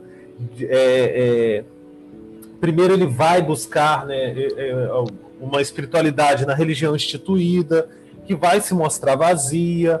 Aí depois ele vai buscar né, tapar essa falta, essa ausência interior dele nos prazeres fáceis da sociedade altamente representada como violenta e repressora que ele está ali naquele período e ele vai nessa busca por essa, por, né, essa falta interior que ele, ele cabe. Até que ele encontra uma torre, que aí representa o início da jornada uhum. espiritual. E, e, ela é altamente simbólica, com vários elementos ali ligados à cabala, ao próprio tarô. Ele desce, ele sobe a torre é, alçado por um anzol. Esse anzol tem uma representação dentro da cabala. É, e ao entrar na torre, ele encontra com o alquimista. É, o anzol é o chi cabalístico, né? É, aquele, aquele é uma letra. Do, do é. anzol é, é o chi cabalístico. E ao acender, ele encontra esse alquimista lá dentro. Todo o simbolismo lá é muito pautado com o Enneagrama. O Enneagrama ele era, é um dos aspectos do pensamento do. Gurdjieff. Oi? Do Gurdjieff. Do Gurdjieff. Que vai ser também o tema de um, filme que a gente vai falar daqui a pouquinho. E aí ele vai passando por esse processo alquímico ali dentro daquela torre, no qual ele vai se purificando. E aí tem os elementos planetários que vão ser representados. Cada planeta ali é um aspecto da sociedade moderna que ele está demonstrando. E, e, tem pessoas ligadas ali também nessa, nessa busca, cada um ligado a um planeta, nessa busca na ascensão espiritual. Até que ele vá até essa montanha, é, e essa montanha onde ele vai tentar se tornar imortal. E aí tem um grande plot twist no final do filme que eu recomendo que vocês assistam. Mas o interessante é, desse filme que ele é um aspecto, né, ele tem uma estética própria muito surrealista. E até me fez lembrar aqui agora de um outro filme também surrealista, que tem também diversos aspectos esotéricos é, inclusos nele que a gente nem estava na nossa pauta. Vou jogar aqui como um, uma bomba também no colo de vocês, que é o A Via Láctea, do Luiz Bunhel. Uhum que representa dois peregrinos indo para Santiago de Compostela. É, e eles ali vão se encontrando com várias figuras sagradas e hereges, representações simbólicas de todo esse conflito que tem fé, religião, a condição humana, e eles vão ali ao longo daquela via, a, a Via Láctea, que seria a via né, de, que conduziria os peregrinos a Santiago de Compostela, e vendo, né, tendo contato com todas essas condição humana de um lado, fé e religião do outro. Também é altamente simbólico. Não, é, você falou do, do Via Láctea do, do Bunhel. É, o Bunhel, para quem conhece a obra, né, o diretor mexicano, ele tem aí todo um trabalho muito extenso né, de, de demolir os dogmas da, da sociedade burguesa. E aí sobra para tudo quanto é lado. Sobra para a sociedade, sobra para a política, sobra para a religião. É, eu percebo uma diferença entre ele e o Jorodowski. Assim, pode ser que eu fazendo uma outra leitura daqui a alguns anos eu veja de outra forma, mas onde, onde no Bunhel é uma crítica ácida, muito ácida às vezes, né? Quem tem um filme dele chamado Veridiana, que também tem um aspecto místico muito interessante, onde a gente pode até discutir melhor. É, quando você olha para os filmes do, Burunho, do Buñuel, ele tem uma crítica muito ácida, mas no, no filme do Alejandro Jorodowski, é, o Buñuel não está procurando caminho de iluminação nenhuma. O Buñuel não quer deixar pedra sobre pedra. É, mas, é. O, mas, mas o Jorodowski, ele tem no sentido de desconstruir para reconstruir. Né? Uhum. Você, fa você falou aí do plot twist do, da Montanha Sagrada, que obviamente a gente não vai entregar os pontos aqui, mas o, o Montanha Sagrada ele deixa uma sensação no sentido de um, de um processo de despertar, né? Você falou aí da questão da jornada do tarô. Claro que há muito incômodo no filme, é um filme incômodo porque ele tem uma estética que, que é muito lisérgica, aquela coisa assim bem oscila entre o lisérgico e o místico, Mas eu creio que ao final dos filmes do Jorodowski, por mais que em alguns momentos eles sejam muito ácidos, existe um componente ali que é o componente do religare, é o componente do, do você ter a sua torre sendo reconstruída, é o componente do caminho para ser traçado. Os filmes do Buñuel, como é o caso do Via Láctea, é um filme que causa desorientação. Dependendo da, sim, dependendo sim. De, da forma como. É, o, o que me lembrou foi a estética. Não, sim, si. não. É, sim. Essa estética surrealista. Não, é. É, é, é Mas, assim, claro, é, é, são, são, são visões místicas diferentes. muito... Um quer jogar tudo por terra, que é o Buñuel. E o Jorodowski não. Ele quer mostrar que a sociedade tem uma aparência, essa aparência ele quer jogar por terra e há uma verdade por trás disso. Sim que ele quer trazer, que é a experiência mística que vai te trazer isso. E aí, através de toda essa condução, através dos símbolos que ele vai elencar ali, né? Como tarô, etc. Mas tal. a estética é característica Mas... dessa época. Sim, sim. sim, sim. É, porque, mesmo porque o, o, do Luiz Bunhel é de 69, então é quatro anos quatro, antes do, do, quatro do Anos do então, é bem, bem próximo ali a, a, Esse período... a, questão. O que me incomoda, o que me incomodou no filme do Jorodowski é porque naquela época não tinha assim essas leis de contra crueldade animal nem nada, então tem umas certas cenas ali que me incomoda, principalmente quando ele explode aqueles lagartos. Aquilo ali me, me, me incomodou, fiquei com pena dos bichinhos lá. Mas é, é, é, era outro momento. Né? Era, Avançamos nesse sentido. É, o, o próprio, é muito, o, graças é, a Deus. O próprio Jorodous, que ele é, ele é símbolo da contracultura. Né? Se ele uhum. é, exato, ele exato. é um próprio símbolo de contracultura. E avançando nos nossos filmes aí, agora eu prometo que eu vou pegar a pauta direitinho, uhum. é, não vou ficar jogando mais bomba em cima do colo de vocês. É, a gente tem um outro filme que a gente gostaria de comentar, que é O Homem que Queria Ser Rei, com o inexorável Sam Connery. Cara, é, o, é, o homem que queria ser rei, ele, para mim, ele traz uma, não no sentido de revelação, mas eu conheci o homem que queria ser rei por intermédio do Adílio, quando a gente estava elaborando a pauta do que viria a ser o curso, do que viria a ser a disciplina lá por volta entre 2010 e 2011. Até então eu não conhecia o homem que queria ser rei. E nessa época também eu, eu brinco que eu era meio oco, eu não era uma pessoa muito espiritualizada. Eu comecei a me espiritualizar ao longo desse processo, entre 2010 e 2011. E aí o, homem que queria ser rei, quando ele traz essa mensagem, é, os códigos e os símbolos da maçonaria, para mim foi um choque. Aí uma experiência muito pessoal, para mim foi um choque no sentido de que, caramba, como é que faz um filme falando de maçonaria assim tão, tão explícito? exatamente, sabe? Eu falei, aquela minha visão de maçonaria, não, nunca acreditei que os caras eram é, adoradores de qualquer cambrunhão. Mas para mim sempre foi uma coisa muito restrita. Ah, maçonaria, maçonaria, maçonaria, maçonaria. Então, quando eu vi um filme que trazia essa simbologia, essa mensagem, esse código assim, pá, na cara, eu fiquei, caramba, como é que eles fazem isso? Como é que isso é possível? E aí depois, quando a gente começa a estudar em todos os sentidos, não só místico, mas no sentido histórico, é, eu comecei a ver que aqueles símbolos que ele traz, aquelas mensagens que ele traz, que fazem referência à maçonaria, elas próprias elas estão inseridas num escopo muito maior de uma série Exato. de conhecimentos, de uma série de conhecimentos e de símbolos, de imagens mentais, vamos falar assim no, nesse termo, né? Vou puxar a brasa para minha sardinha. É, então eu fiquei vendo hoje, né? Eu vejo o homem que queria ser rei como uma imagem mental, né? Uma grande imagem mental de um tipo de organização política e social que é eminentemente místico e esotérico. Né? Transcendente, né? Não é de uma e, época e, só. Exatamente, e transcendente.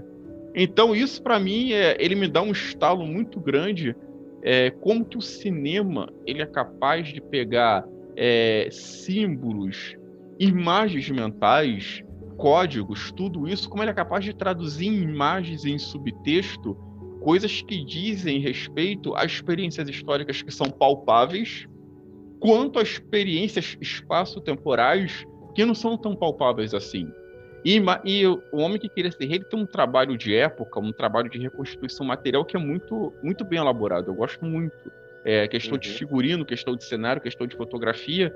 E como que o cinema, aí vem a grande magia do cinema, né? Como que ele transforma todo aquele trabalho que é eminentemente técnico numa coisa que é tão mágica, numa coisa que é assim transcendental. Na, nas duas horas de filme, mais ou menos, o que a gente vê é o cinema pegando é, conhecimentos que são muito amplos, muito profundos, tornando eles acessíveis a, um, a uma grande massa, a um público, num espaço de tempo muito curto.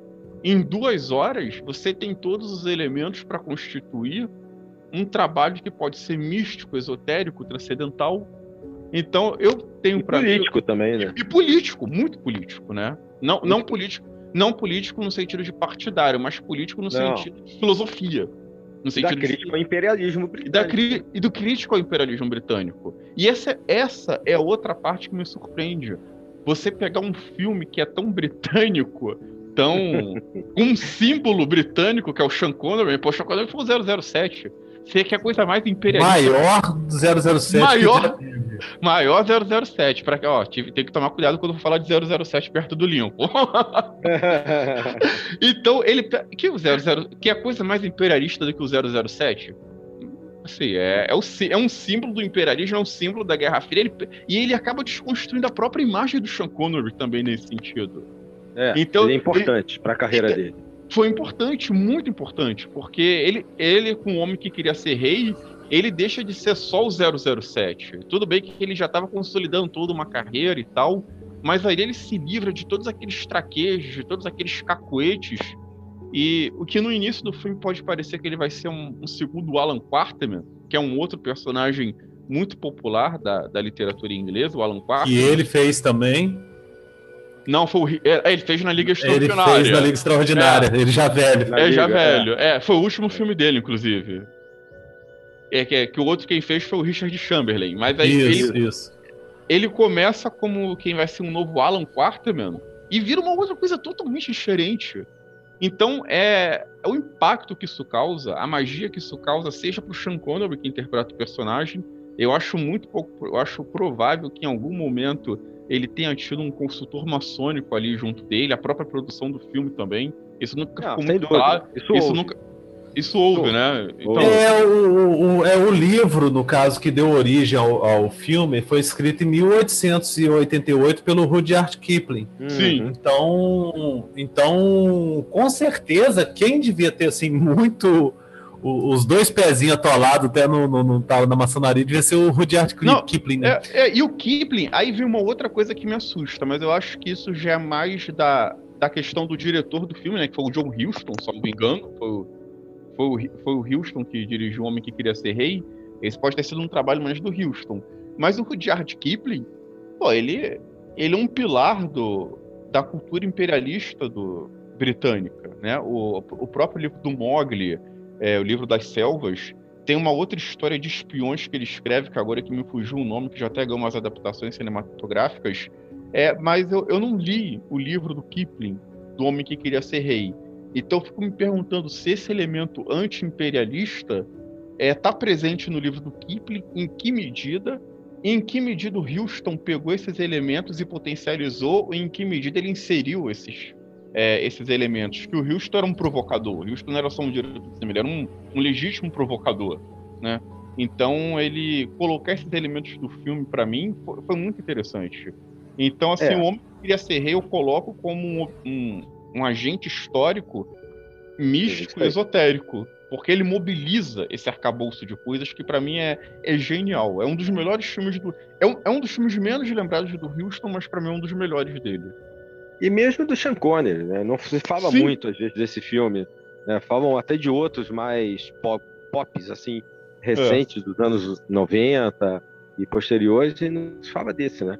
Mas a crítica que se faz ali né, mostra a importância que a maçonaria tem dentro da questão do imperialismo britânico, que há uma relação.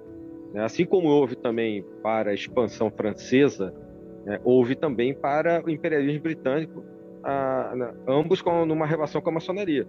Porque a maçonaria sempre foi vista como uma das grandes, um dos, digamos assim, capilares para você, ao entrar ou estar numa outra terra, você não só unir as tropas, mas também trazer intelectuais e pessoas daquela terra para cá. Então, é, o que de uma certa maneira é, é uma forma de corroborar uh, o imperialismo, mas também é uma forma de mostrar o quanto a maçonaria está envolvida com isso tudo, porque no século XIX, XVIII, XIX, É, esse filme é contextualizado como século XX, ali início do século XX, né? Quando eles vão atrás de um, de um lugar ali, uma região. É, é o Cafiristão. Cafiristão. É, é, exatamente. Agora, mostra o quanto isso se relaciona à maçonaria. E no filme, obviamente, é um filme de 75, mas que, que traz atores importantíssimos. Tem o Michael Caine, tá Sim. no filme também é muito importante, o Christopher Cara, cara eu, acho, eu, eu, acho que o Michael Caine ele foi um dos atores que mais fez filmes sobre o imperialismo britânico, no sentido de ele fazer um acho soldado, um enviado. É. Acho, acho que um dos caras que mais fez filmes com essa temática. E mostra ali também o quanto a maçonaria pode ser antiga. É uma questão que eu não li o livro, eu vi o filme. Aí eu fico com essa dúvida também, fica aí uma é. provocação para quem nos ouvir né? Porque existe uma discussão dentro da maçonaria, isso aqui, ninguém aqui que está sendo goteira está passando nada que não tem que seja secreto, isso aí está nos livros de história, onde realmente surge a maçonaria. Aqui vai propor que ela já estava presente com Alexandre o Grande no filme. Né? Existem várias teorias, os romanos, né? é. as guildas medievais, ou se é realmente. O Propadão. É, exatamente. Existe a, a, a as origens é, é, místicas. É, é, essa do Adão não conhecia. É, quem não assistiu, quem não assistiu, quem não ouviu o nosso programa sobre maçonaria, volta lá atrás, volta lá, assiste que você vai pegar todo o, todos os easter eggs que tá saindo aqui agora. Até eu vou, até eu, até eu vou ouvir, que essa do Adão eu não sabia. Não, é, existem dois tipos, pelo menos dois tipos de origem, né? As míticas e as históricas. Né? né? Nas míticas, que muita gente aceita, dentro da ordem, inclusive, você tem, desde o do, do rei Salomão, rei Davi, Adão e Eva, o paraíso, etc., né? que aí a, a, acaba, até as questões de se levantar os documentos é, é, medievais e as guildas medievais, ou até mesmo em 1717, com o surgimento da grande loja, ou das lojas inglesas oficialmente. Mas... É, e depois, se algum dos nossos ouvintes chegou a ler o livro e, e, e quer aí contribuir, manda uma mensagem para a gente depois nos nossos Isso. canais oficiais aí, comentando que a gente, no próximo programa, a gente comenta aí sobre. Mas é isso, eu só queria comentar porque é um filme muito interessante. Também, esse não é difícil de achar, os ouvintes podem procurar. É, é, tem momentos muito engraçados, tem momentos de que trata realmente, inclusive, da fraternidade maçônica, né, do reconhecimento entre irmãos, etc. É, não, ninguém coloca lá nada que seja secreto, mas trata-se disso, somente no começo do filme, e essa parceria vai transcorrer ao longo de toda a película até chegar num, num desfecho A que a gente não vai dizer aqui qual é. Ó, vira e mexe, vira é... e mexe passa no TCM e no Telecine Cult, não é, não é é eu achei, assistir, não. Eu achei eles no. Eu achei eles no Facebook. Alguém botou ele lá completo no Facebook, eu procurando. Aí achei lá.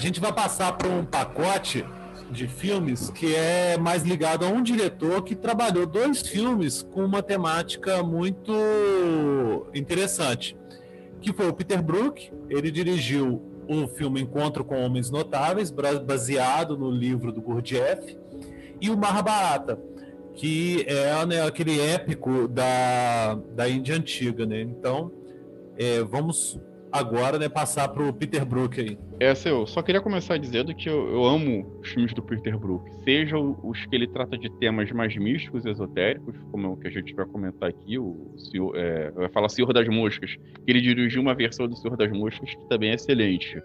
é, como é o caso aqui do Encontro com os Notáveis e do Maha... Eu nunca sei falar o nome, é Mahabharata, né? Mahabharata. Mahabharata. É. Mahabharata. Então. É... é eu invoco a, as concepções do Ariano Suassuna para dizer do, no portuguesado mesmo. É, então eu vou farei uso da, das concepções suassunas para falar do Mahabharata. É, é, o Barrabatra ele tem duas versões rodando por aí. Ele tem uma versão mais curta, de duas horas e meia, mais ou menos, e tem a outra versão mais curta de cinco horas e, e lá vai bolinha, né? É, eu brinco que o Mahabatra ele, é, ele é o Ben-Hur do Peter Brook, né? Ele, bom, vou fazer meu próprio Ben-Hur aqui. É, ambos os filmes eles têm uma estética muito particular. É o, o Encontro com os Notáveis ele foi todo gravado no Afeganistão. Eu não sei como ele conseguiu gravar aquilo no Afeganistão durante um período da Guerra Fria, apesar que naquela época os soviéticos ainda não tinham invadido totalmente o, o Afeganistão, então talvez não tenha sido lá muito difícil. E é um filme que fala do. Ele é muito interessante porque ele fala dos dramas interiores de um homem que é o próprio Gurdjieff, né? É o alter ego do, do Gurdjieff. Acho que não é nenhum spoiler dizer isso aqui, até porque o filme já tem aí.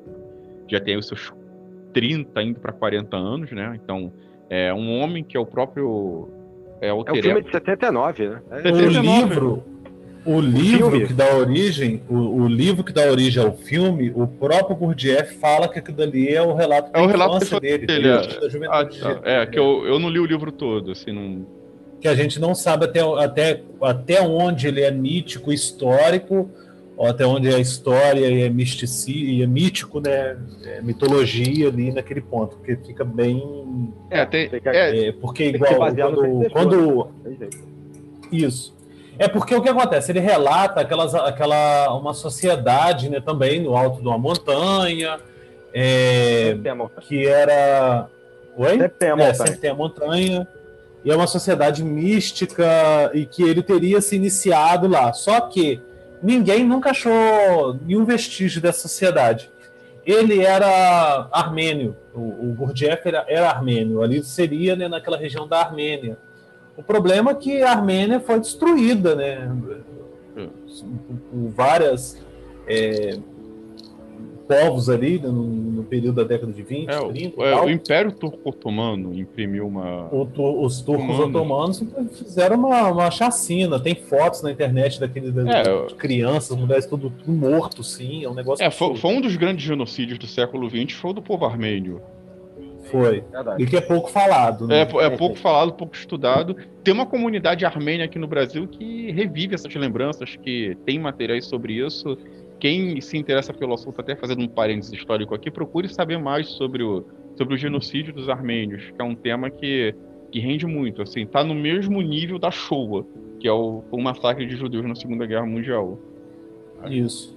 Eu, eu particularmente, meu contato com encontros com, com os homens notáveis veio por, quando eu descobri né, a, a personalidade do Gurdjieff como um grande místico, é, ocultista, e aí comecei a caçar livro dele, qualquer coisa dele para poder ler e tal. E os livros dele são extremamente difíceis de achar, em português principalmente. Ele tem, além do Encontro com Homens Notáveis, ele tem relatos de Beelzebub, seu neto, e o que acha, geralmente, são livros do Opensky, que é falando sobre aquilo que ele aprendeu com o Gurdjieff. Sim. Então, quando eu tive, né, eu, eu consegui uma versão do PDF do Encontro com Homens Notáveis em português, devorei ele e descobri o livro, o filme. Também procurei assistir e, e, é muito é muito interessante. Tem aquela coisa que é comum nesses vários livros, é, romances é, iniciáticos, que é aquela coisa de você ter, ter sensação de descobrir, de descortinar um mundo novo na sua frente. Sim e que dá aquela renovação da magia no mundo, né? Da, da, visão de magia no mundo. Então isso foi muito forte comigo. E ao assistir o filme, isso ficou também, renovou mais uma vez essa sensação. Porque aí é aquela coisa que a gente estava falando no início da magia do cinema, de você ganhar vida, ganhar movimento às coisas.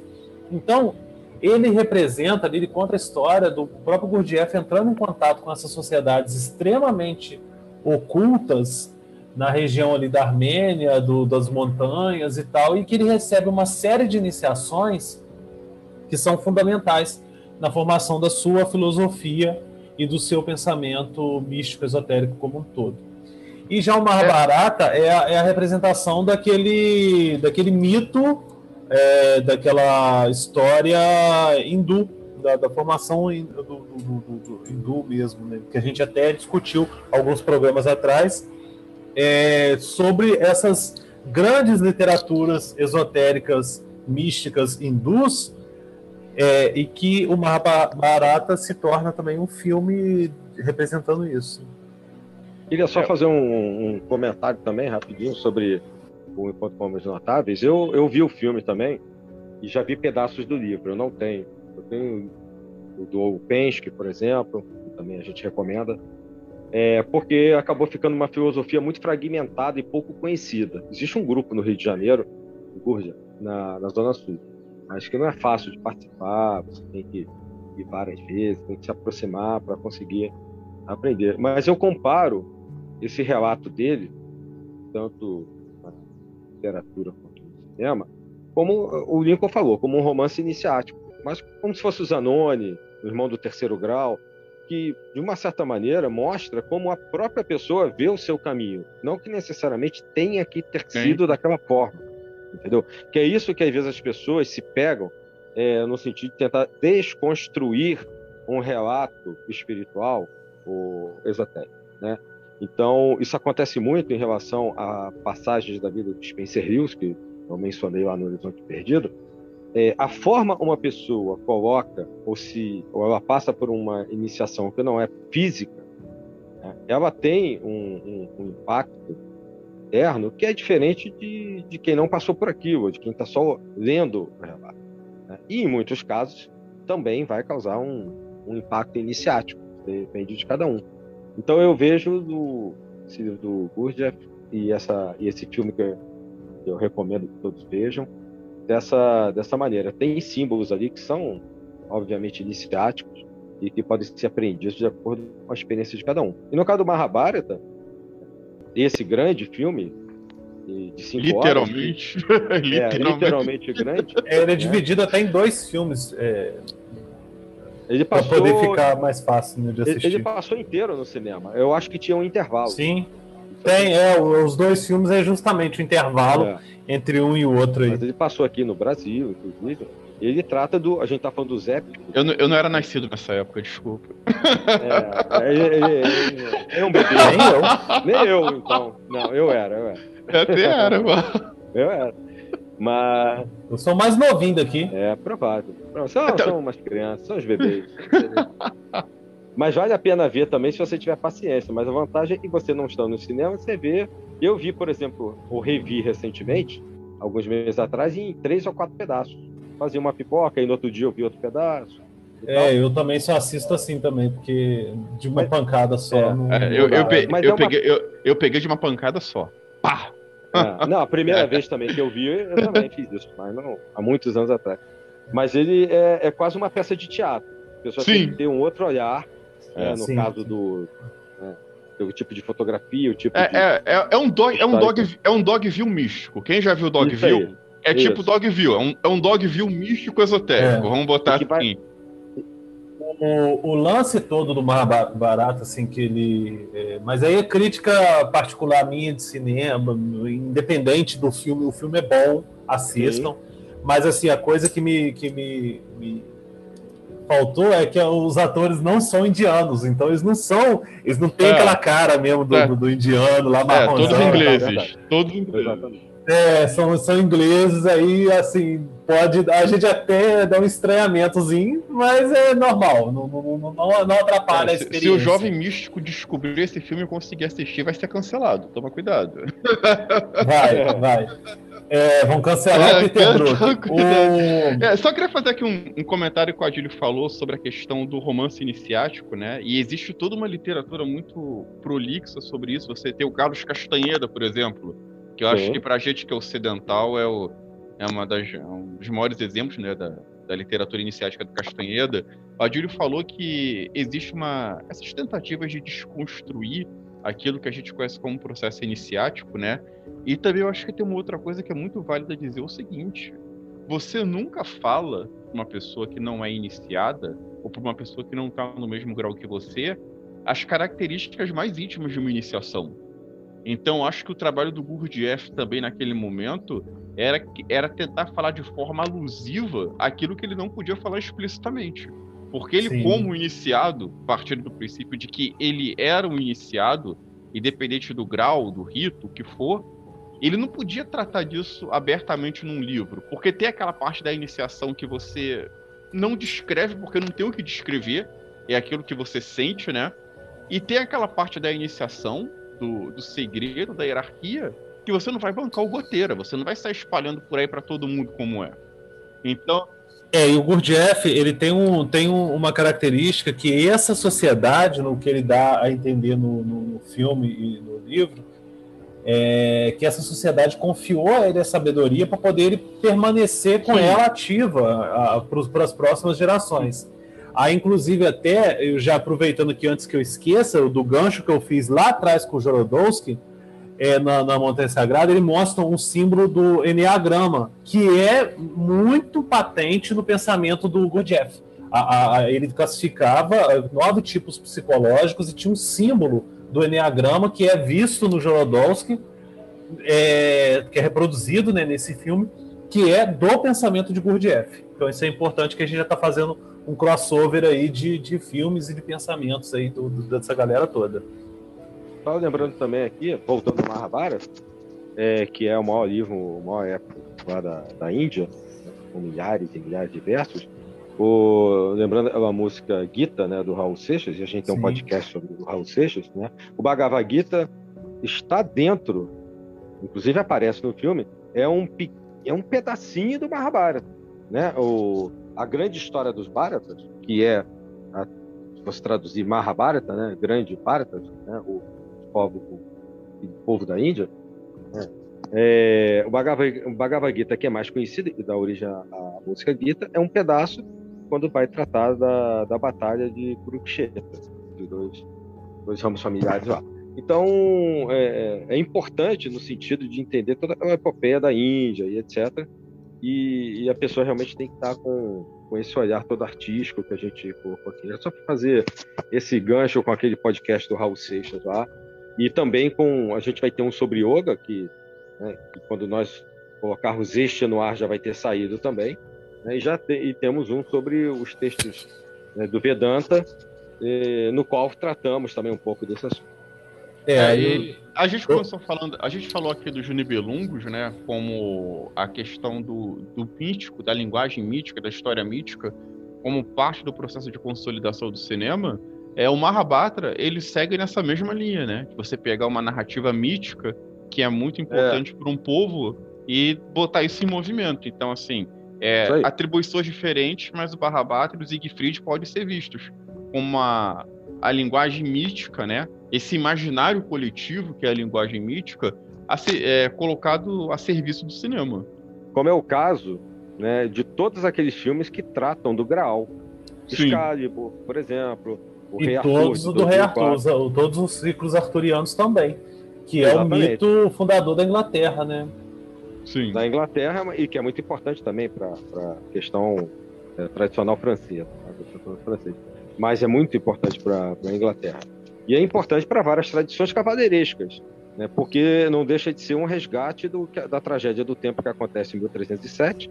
Né? Aliás, dia, hoje é o dia seguinte, né, a, a data que se comemora né, a queima do Jacques de Molay. Né, é, hoje, no dia que a gente está gravando é. o podcast.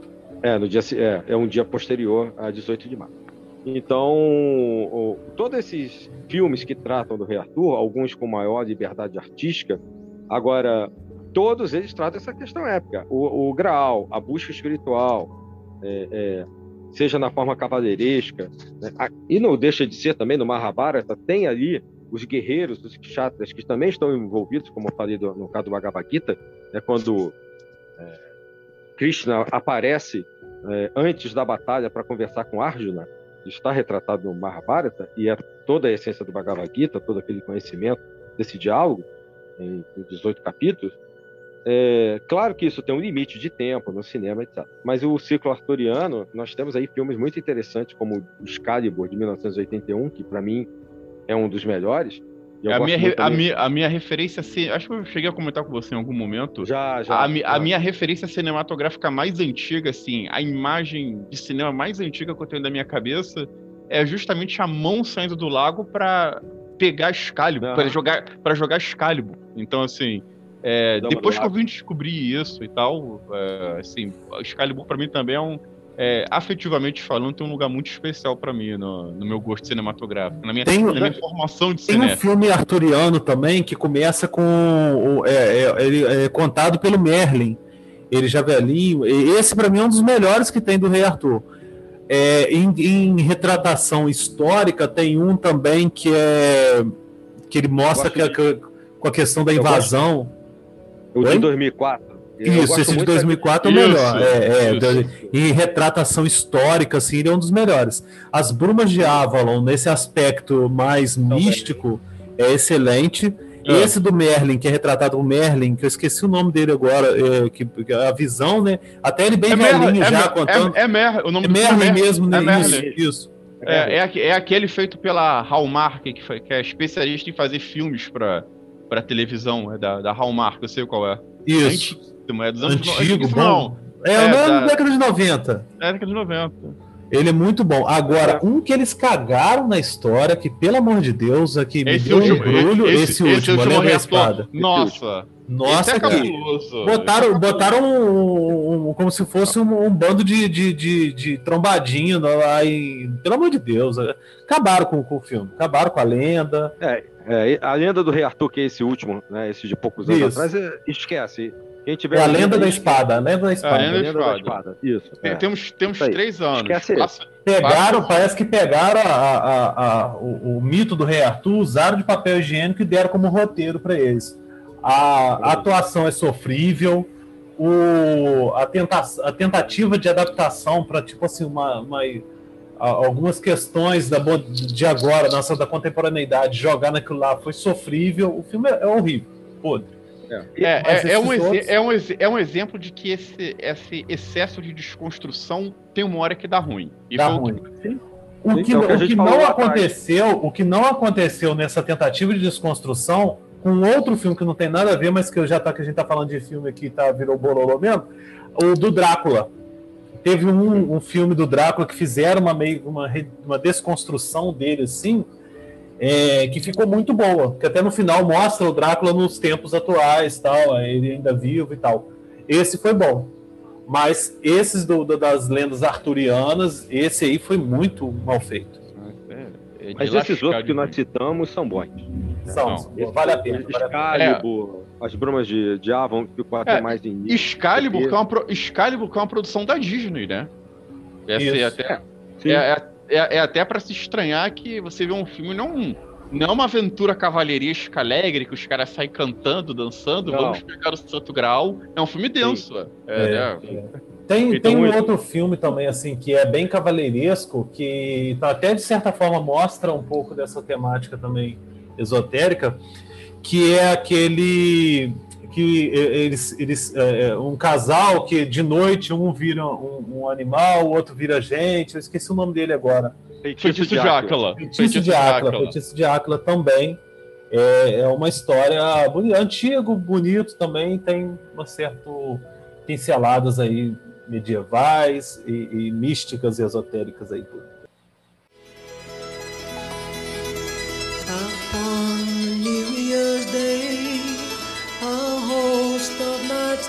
Pray that from the anvil one could draw the sword. As each knight took his turn, they found the anvil held it firm.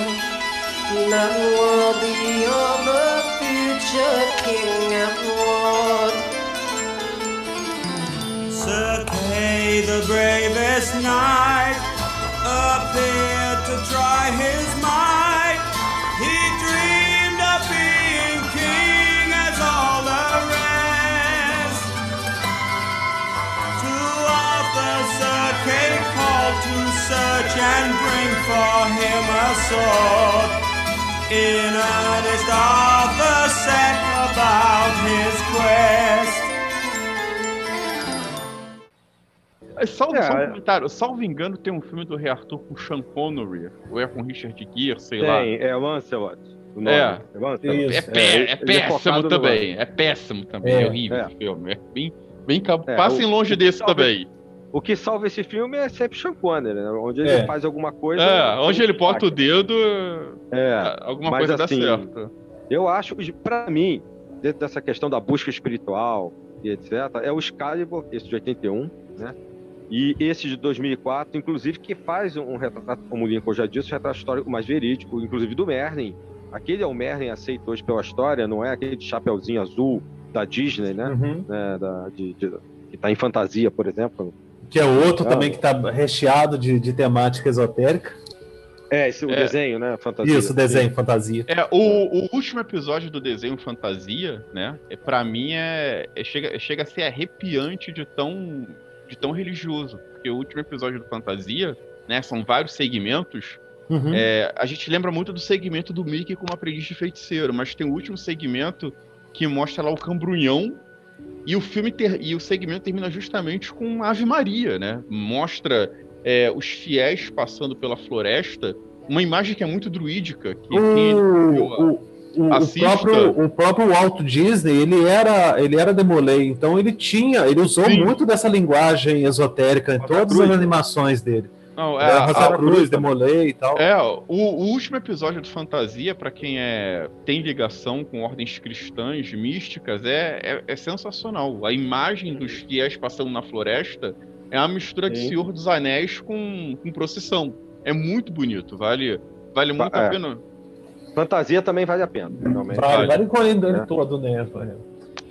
É, então, a gente praticamente já, já esgotamos a nossa listagem. Tem alguns aqui que a gente elencou também para. É, não, eu só queria, Não, antes da tem gente... um. É, Não, tem Tem mais um ainda. É, tem mais tem um, um mais um, calma, Tem gente. mais um. Ah, Tem um um ainda. Calma, calma, calma, não priemos cânico. Eu ainda vou comentar sobre eles. Calma! Eu não falei que esgotou, eu falei que tá quase esgotando. Ah, o quase é importante. É, o Quase. quase é importante, muda todo o sentido da frase, é igual a vírgula. É importante usar vírgula, gente. É, então,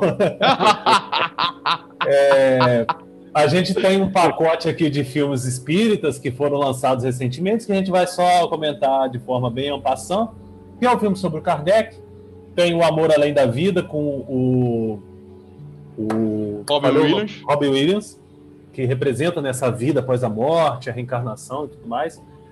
É, temos também o Além da Eternidade, tem uma produção nacional, até mesmo contando a história do, do Chico Xavier. Nosso lar. E tem o Nosso Lar. Lar, também, que é um, um grande filme eh, eh, mostrando né, o que- como seria a vida após a morte na visão espírita. Nós temos também, ainda para ser discutido, eh, um- um- o filme da história e o ocultismo nazista. Que é um documentário. Que é um documentário que, que é importante, que mostra muito bem como foi eh, eh, construído esse ocultismo dentro do, do nazismo. Eu vou deixar vocês fazerem comentário aí deles. É, eu, eu e o Adílio, nós nos debruçamos durante um tempo sobre esse filme, né? Foi um, acho que foi uma, uma das primeiras conversas que a gente teve sobre cinema, isso lá em 2009, 2010, foi o filme que surgiu sobre o, sobre o ocultismo nazista. Ele é um documentário do, do Discovery Channel, lá da década de 90, é, numa época que o, Discovery, que o Discovery Channel tinha uma outra proposta de, de, de televisão verdade. muito diferente da que, da que tem agora, né? Assim, é, o Discovery era um. Sem querer desmerecer, mas o History era, o Discovery era um- era já foi um canal um pouco mais sério, sabe? E, embora possa parecer uma piração, um documentário sobre o ocultismo nazista não é. Eu acho que. Acho não, tenho praticamente certeza que esse documentário do, do Discovery sobre a história do ocultismo nazista ele é um dos mais importantes já feitos porque ele mostra todo um lastro histórico e traz uma série de referenciais muito bons sobre a, sobre a forma como o nazismo em- empregou o ocultismo no projeto de consolidação de poder deles. Como ele se reapropriou de símbolos, como ele se apropriou de uma mitologia indo-europeia que era eminentemente militar, como ele associou o cultismo iniciático, aquele de um ciclo bem fechado, a uma cultura de massas. Né? O, o, nazismo foi a, infelizmente, foi uma das primeiras grandes experiências do século de cultura de massas. Então o filme ele não, ele não é uma piração, até porque o filme ele faz muita referência diretamente a um outro trabalho que é o Arquitetura da Destruição, um documentário muito famoso da década de 80 que fala sobre a cultura nazista. E o História do Ocultismo Nazista ele segue a mesma toada, porque ele vai fazer essa discussão de ocultismo a partir de um elemento cultural. E ele é muito feliz que ele começa pegando desde aquelas pesquisas arqueológicas do nazismo com povos indo-europeus, passando pelos mitos, pelos símbolos, é, pelos estudiosos do ocultismo que tinha dentro do Reich, como era o caso do, do Heinrich Himmler, que acho que era o maior ocultista do, do Reich, né, do, do Império Nazista, é o próprio uhum. Hitler como uma pessoa que se devotou muito ao ocultismo. A gente vê a gente vê muito filme aí de ficção que ah, um, os nazistas acharam um determinado fato, um determinado elemento é, mágico, não sei o quê. É, isso não é uma invenção. Há um lastro histórico nisso, né, de, dos empreendimentos do ocultismo nazista. É, lo, longe de fundar uma, uma, um ocultismo, os nazistas eles mobilizaram uma série de elementos, aí a gente volta lá à explicação que o Adílio deu no início, que geram muito presente na cultura alemã, que é berço de determinadas correntes místicas, da metafísica, inclusive, e jogou isso para um grande público. Né? Eu, eu costumo dizer que quando você massifica esses, esses conhecimentos ocultos a um grande público, é evidente que isso em algum momento vai dar um problema. No bom português, vai dar merda em algum momento. E o que o nazismo fez foi pegar toda uma série de práticas místicas práticas esotéricas e conduzir isso a um grande público. O que, que era a passeata das tochas? O que, que era aquele, vamos chamar de neopaganismo alemão, né? aqueles desfiles que eles faziam é, com todos aqueles símbolos do camponês, do pagão alemão, do druidismo. A Jill pode falar isso com muito mais profundidade do que eu. As iniciações da SS. As, in... as iniciações da SS, é, da, da juventude hitlerista, que tinha aquela faca cheia de adornos com com a inscrição. Então, quando a gente vai parar ah, para ver. Era uma adaga com runas. Uma adaga com runas, é. isso. O próprio símbolo da SS é uma runa. Não né? uma runa. Uma runa de. É, que é uma.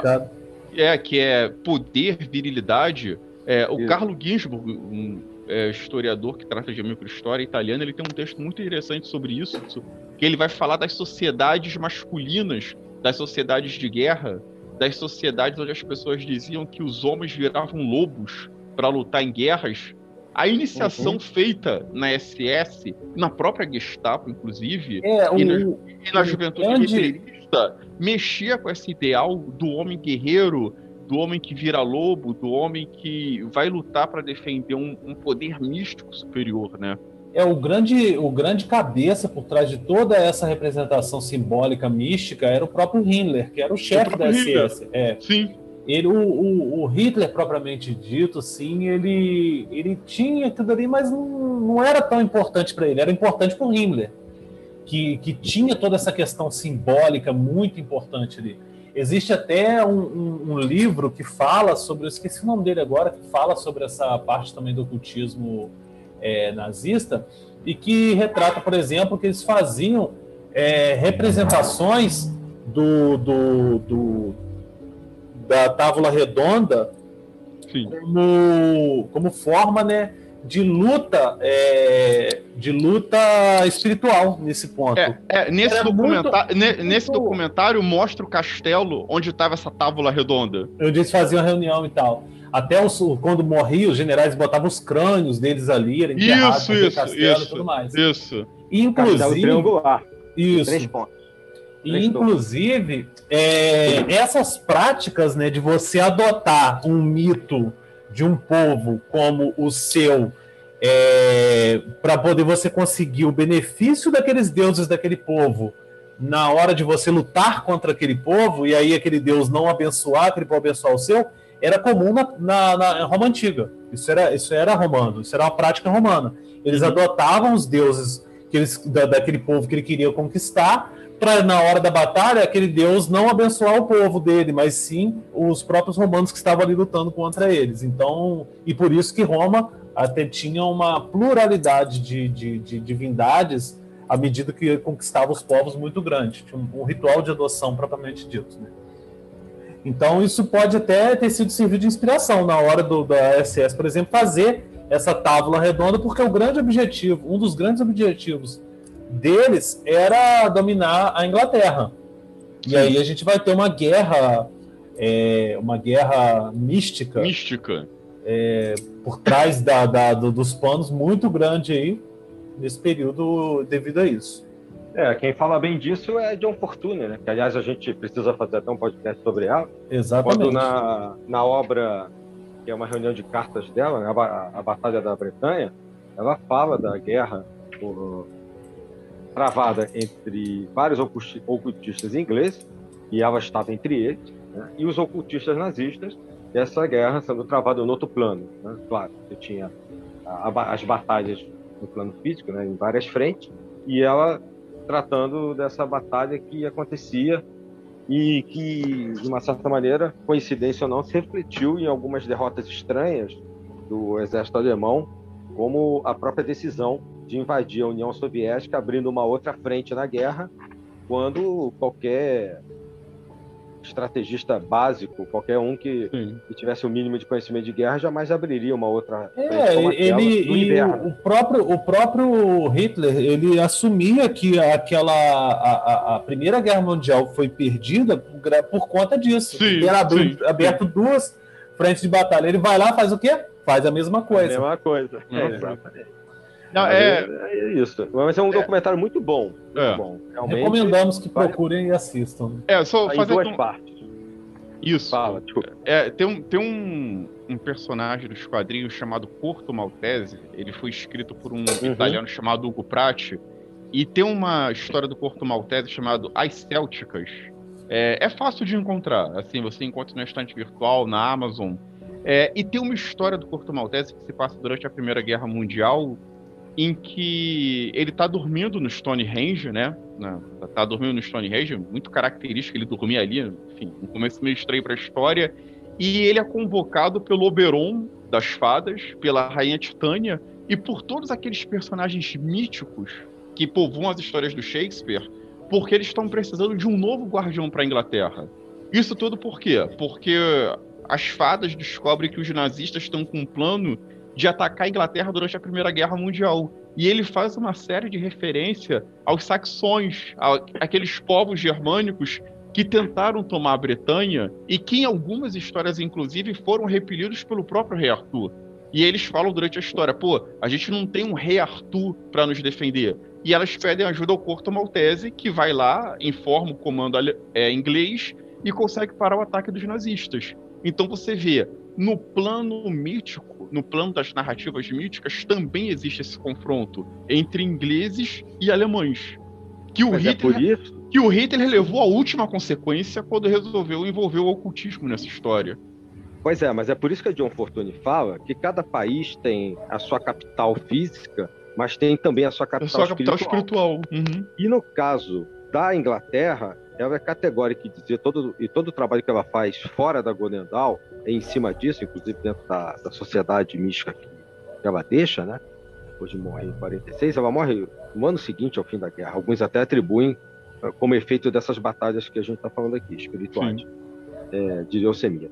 E ela diz que no caso da Inglaterra, justamente nesses pontos mágicos, como a Torre de Thor, é, é, as questões dos símbolos de Camelot e lenda, as lendas arturianas que não podem ser apagadas do ideário do, do, subconsciente inglês, porque é esse pensamento que mantém essa capital espiritual existindo, tanto nesse plano quanto no outro, e mantém aquele povo vivo.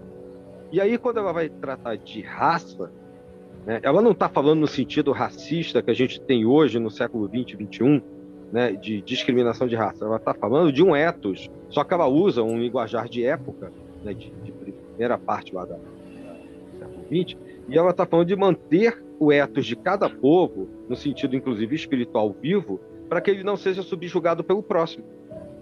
No caso, os alemães em relação aos ingleses, como ele, e como os alemães tentaram fazer na França também. Né? E a França tem também aos seus mitos espirituais, suas várias ordens que se mantiveram funcionando, né? É. mesmo durante a ocupação nazista? A maçonaria, o, o martinismo, tem várias histórias sobre a resistência subliminar que essas ordens faziam à ocupação na França. É, nessa Então- história do Porto Maltese, ele fala da questão da raça também, nesse sentido de Etos, da John Fortune. É, é é, bem- Não, a, gente, a gente é limitado pela linguagem, né? E a linguagem Exatamente. característica do seu tempo histórico. A gente não Isso pode lançar é, a, a, a, a visão de, de, de linguagem que a gente tem hoje, cobrando a mesma visão de linguagem que eles tinham há 200 anos atrás, 100 anos Sim. atrás. Que É, chama é, anacronismo. Anacronismo. é, anacronismo. A gente, a gente tem que olhar com o olhar da época, né? Não, não, Sim. não É, que seja aí. racista.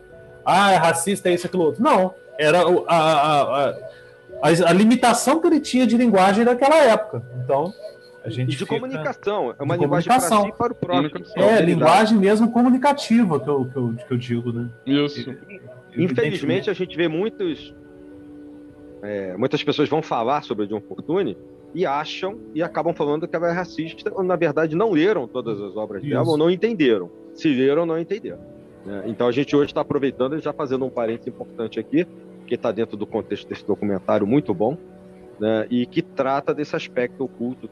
Porque, como tem, o, o- tem um historiador, agora falando academicamente, inclusive eu estudei isso lá na UERJ, né, na época que eu conheci o Renato, quando eu fiz o curso de História, História Contemporânea, que é o Ian Kershaw.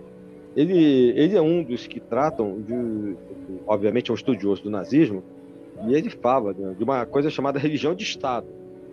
O que o nazismo fez foi instituir uma religião de Estado, mas não é uma teocracia apenas. Né? É com todas, todas as características eh, próprias que só o nazismo conseguiu fazer, que o Renato disse agora há pouco, de apropriação, ressignificação e até mesmo trazendo do passado, sem modificar nada, é, todos, todos os mitos que são fundadores da nação alemã, assim como a, a John Fortune fala dos mitos fundadores da nação inglesa, que não podem ser perdidos, os ocultistas alemães perceberam a mesma coisa. Esses mitos fundadores deveriam estar presentes. E eles substitu querem substituir a igreja cristã, e aí é que vem a perseguição deles. Né? Eles tentam sufocar o Pio XII e a igreja, substituir pelo, pela tradição, e ele diz que seria própria deles. E aí, a viagem seguinte, o passo seguinte que leva a uma viagem, é a questão do povo ariano, que aí fura totalmente com, com a questão do ethos alemão. Mas esse, essa explicação, que talvez até nem esteja tão clara assim no documentário que a gente está trazendo aqui, ela é importante, inclusive no sentido acadêmico. É, o documentário ele é um trampolim para um monte de assuntos é, muito, muito mais, é, muito mais profundos do que isso.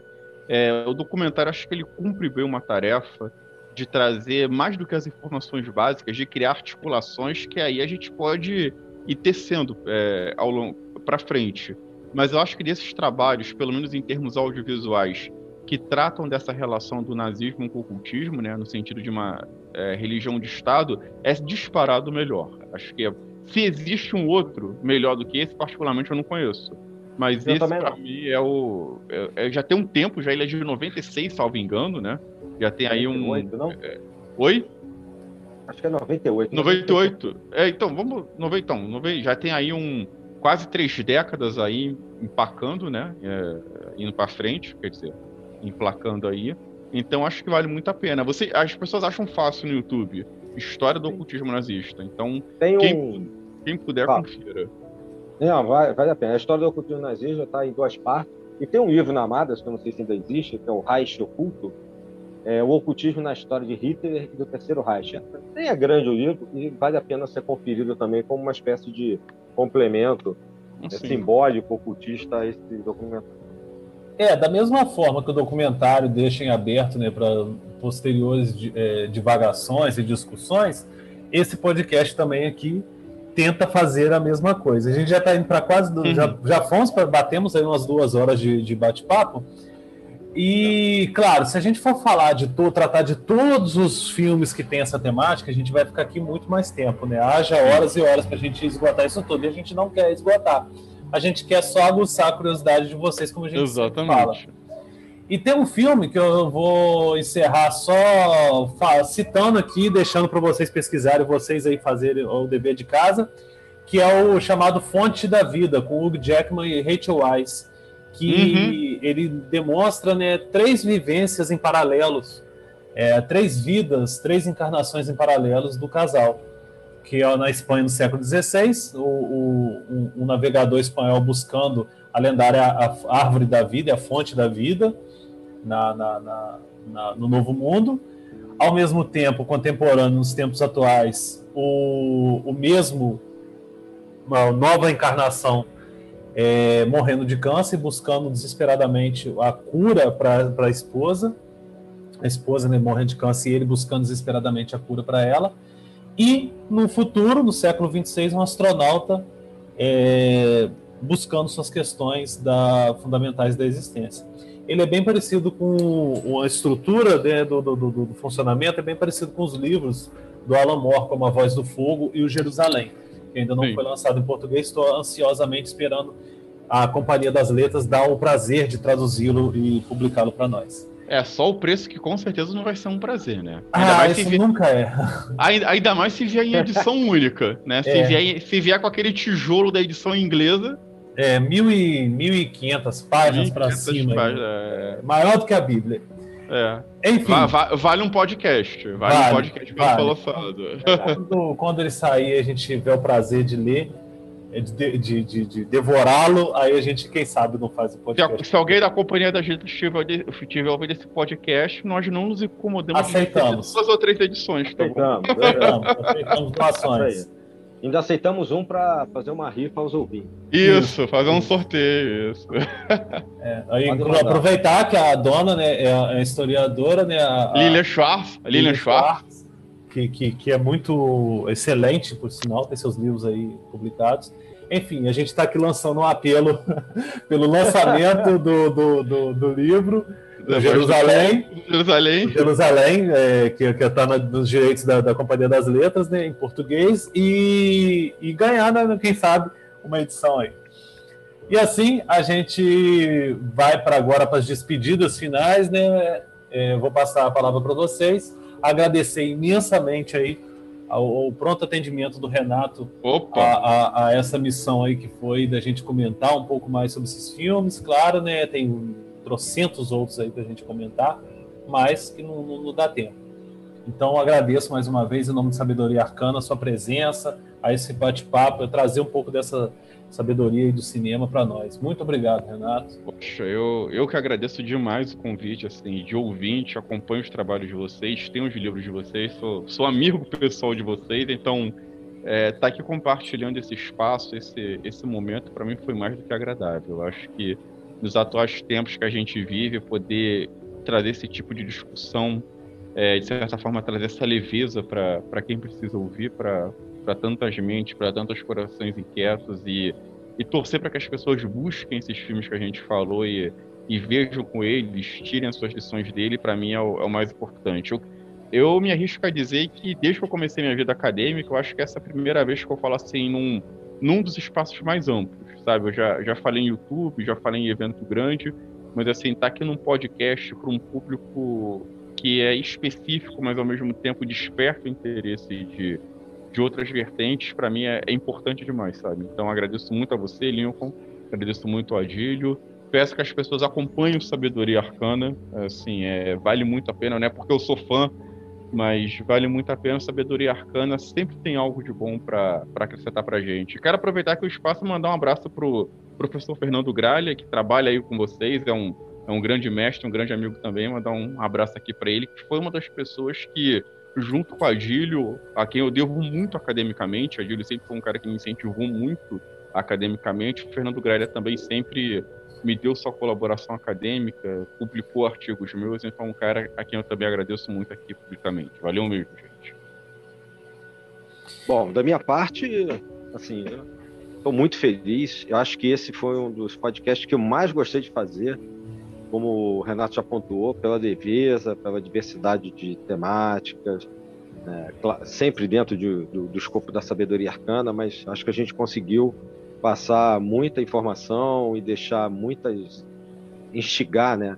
Assim, deixar aquele gostinho de Com quero certeza. mais para quem né, para quem está ouvindo, não só pelos vários filmes que a gente citou, mas pelos tópicos levantados. Né? Sim. E como já foi também dito por vocês, nós não, nunca esgotamos assunto nenhum, nosso objetivo nunca foi esse, é, não só nos nossos podcasts, mas também nos livros que nós lançamos, né, nas nossas redes sociais. Nosso objetivo é sempre levar informação, deixando espaço para que cada um aprofunde e busque cada vez mais. Esse, esse é o nosso objetivo. Com Fazemos certeza. com todo carinho.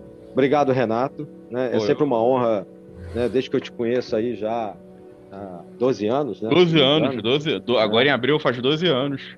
12 anos, desde que a gente se conheceu no curso né, que começou em abril de 2009 lá na UESP, curso de História. A gente tem aí vários... Saudosa turma, de, saudosa turma de 2009. Melhor turma da UERJ. É, fez história aí, muitas Fez histórias. histórias, pois é. Poxa, É, pois é, mas assim, a nossa amizade é um fruto desse caminho sim, sim. e que possamos continuar juntos, assim como o Lincoln, né, que eu acabei conhecendo também pelo meio acadêmico, né, lá na, na UF, e que até hoje está aí junto com a gente. Então, para mim, é um motivo até pessoal esse podcast de hoje, né, de, de estar com dois colegas, todos historiadores, e que eu tive a oportunidade de uma maneira ou de outra conviver e conhecer né, na universidade, um na UERJ, outro na UF. E é isso. Muito obrigado, espero que os ouvintes gostem. É isso, até É, a próxima, depois pessoal. gente, é, mais uma vez, né, eu agradeço imensamente a oportunidade de estar aqui com vocês a- a- e falar né, que a universidade faz coisa, né, inclusive reunir é, pessoas que acabam, né, num, num momento como esse, catártico aí, discutindo é, uma série de, de, de- conhecimentos e, e tentando passar isso de uma forma leve e prazerosa para todos, para todos, né? Então, mais uma vez, eu agradeço a- não só a presença de vocês, a oportunidade, mas também a todos os nossos ouvintes que nos aturam e nos ouvem aí na- na- na- nos meios digitais. Muito obrigado a todos, um grande e fraternal abraço a todos vocês. Valeu. Grande gente. abraço. Se Valeu. cuida. Forte- Forte abraço aí pra todo mundo. Usem máscara, se cuidem. É, usem a máscara e álcool gel. É, e vamos aguardar a vacina. Valeu! Valeu. Valeu.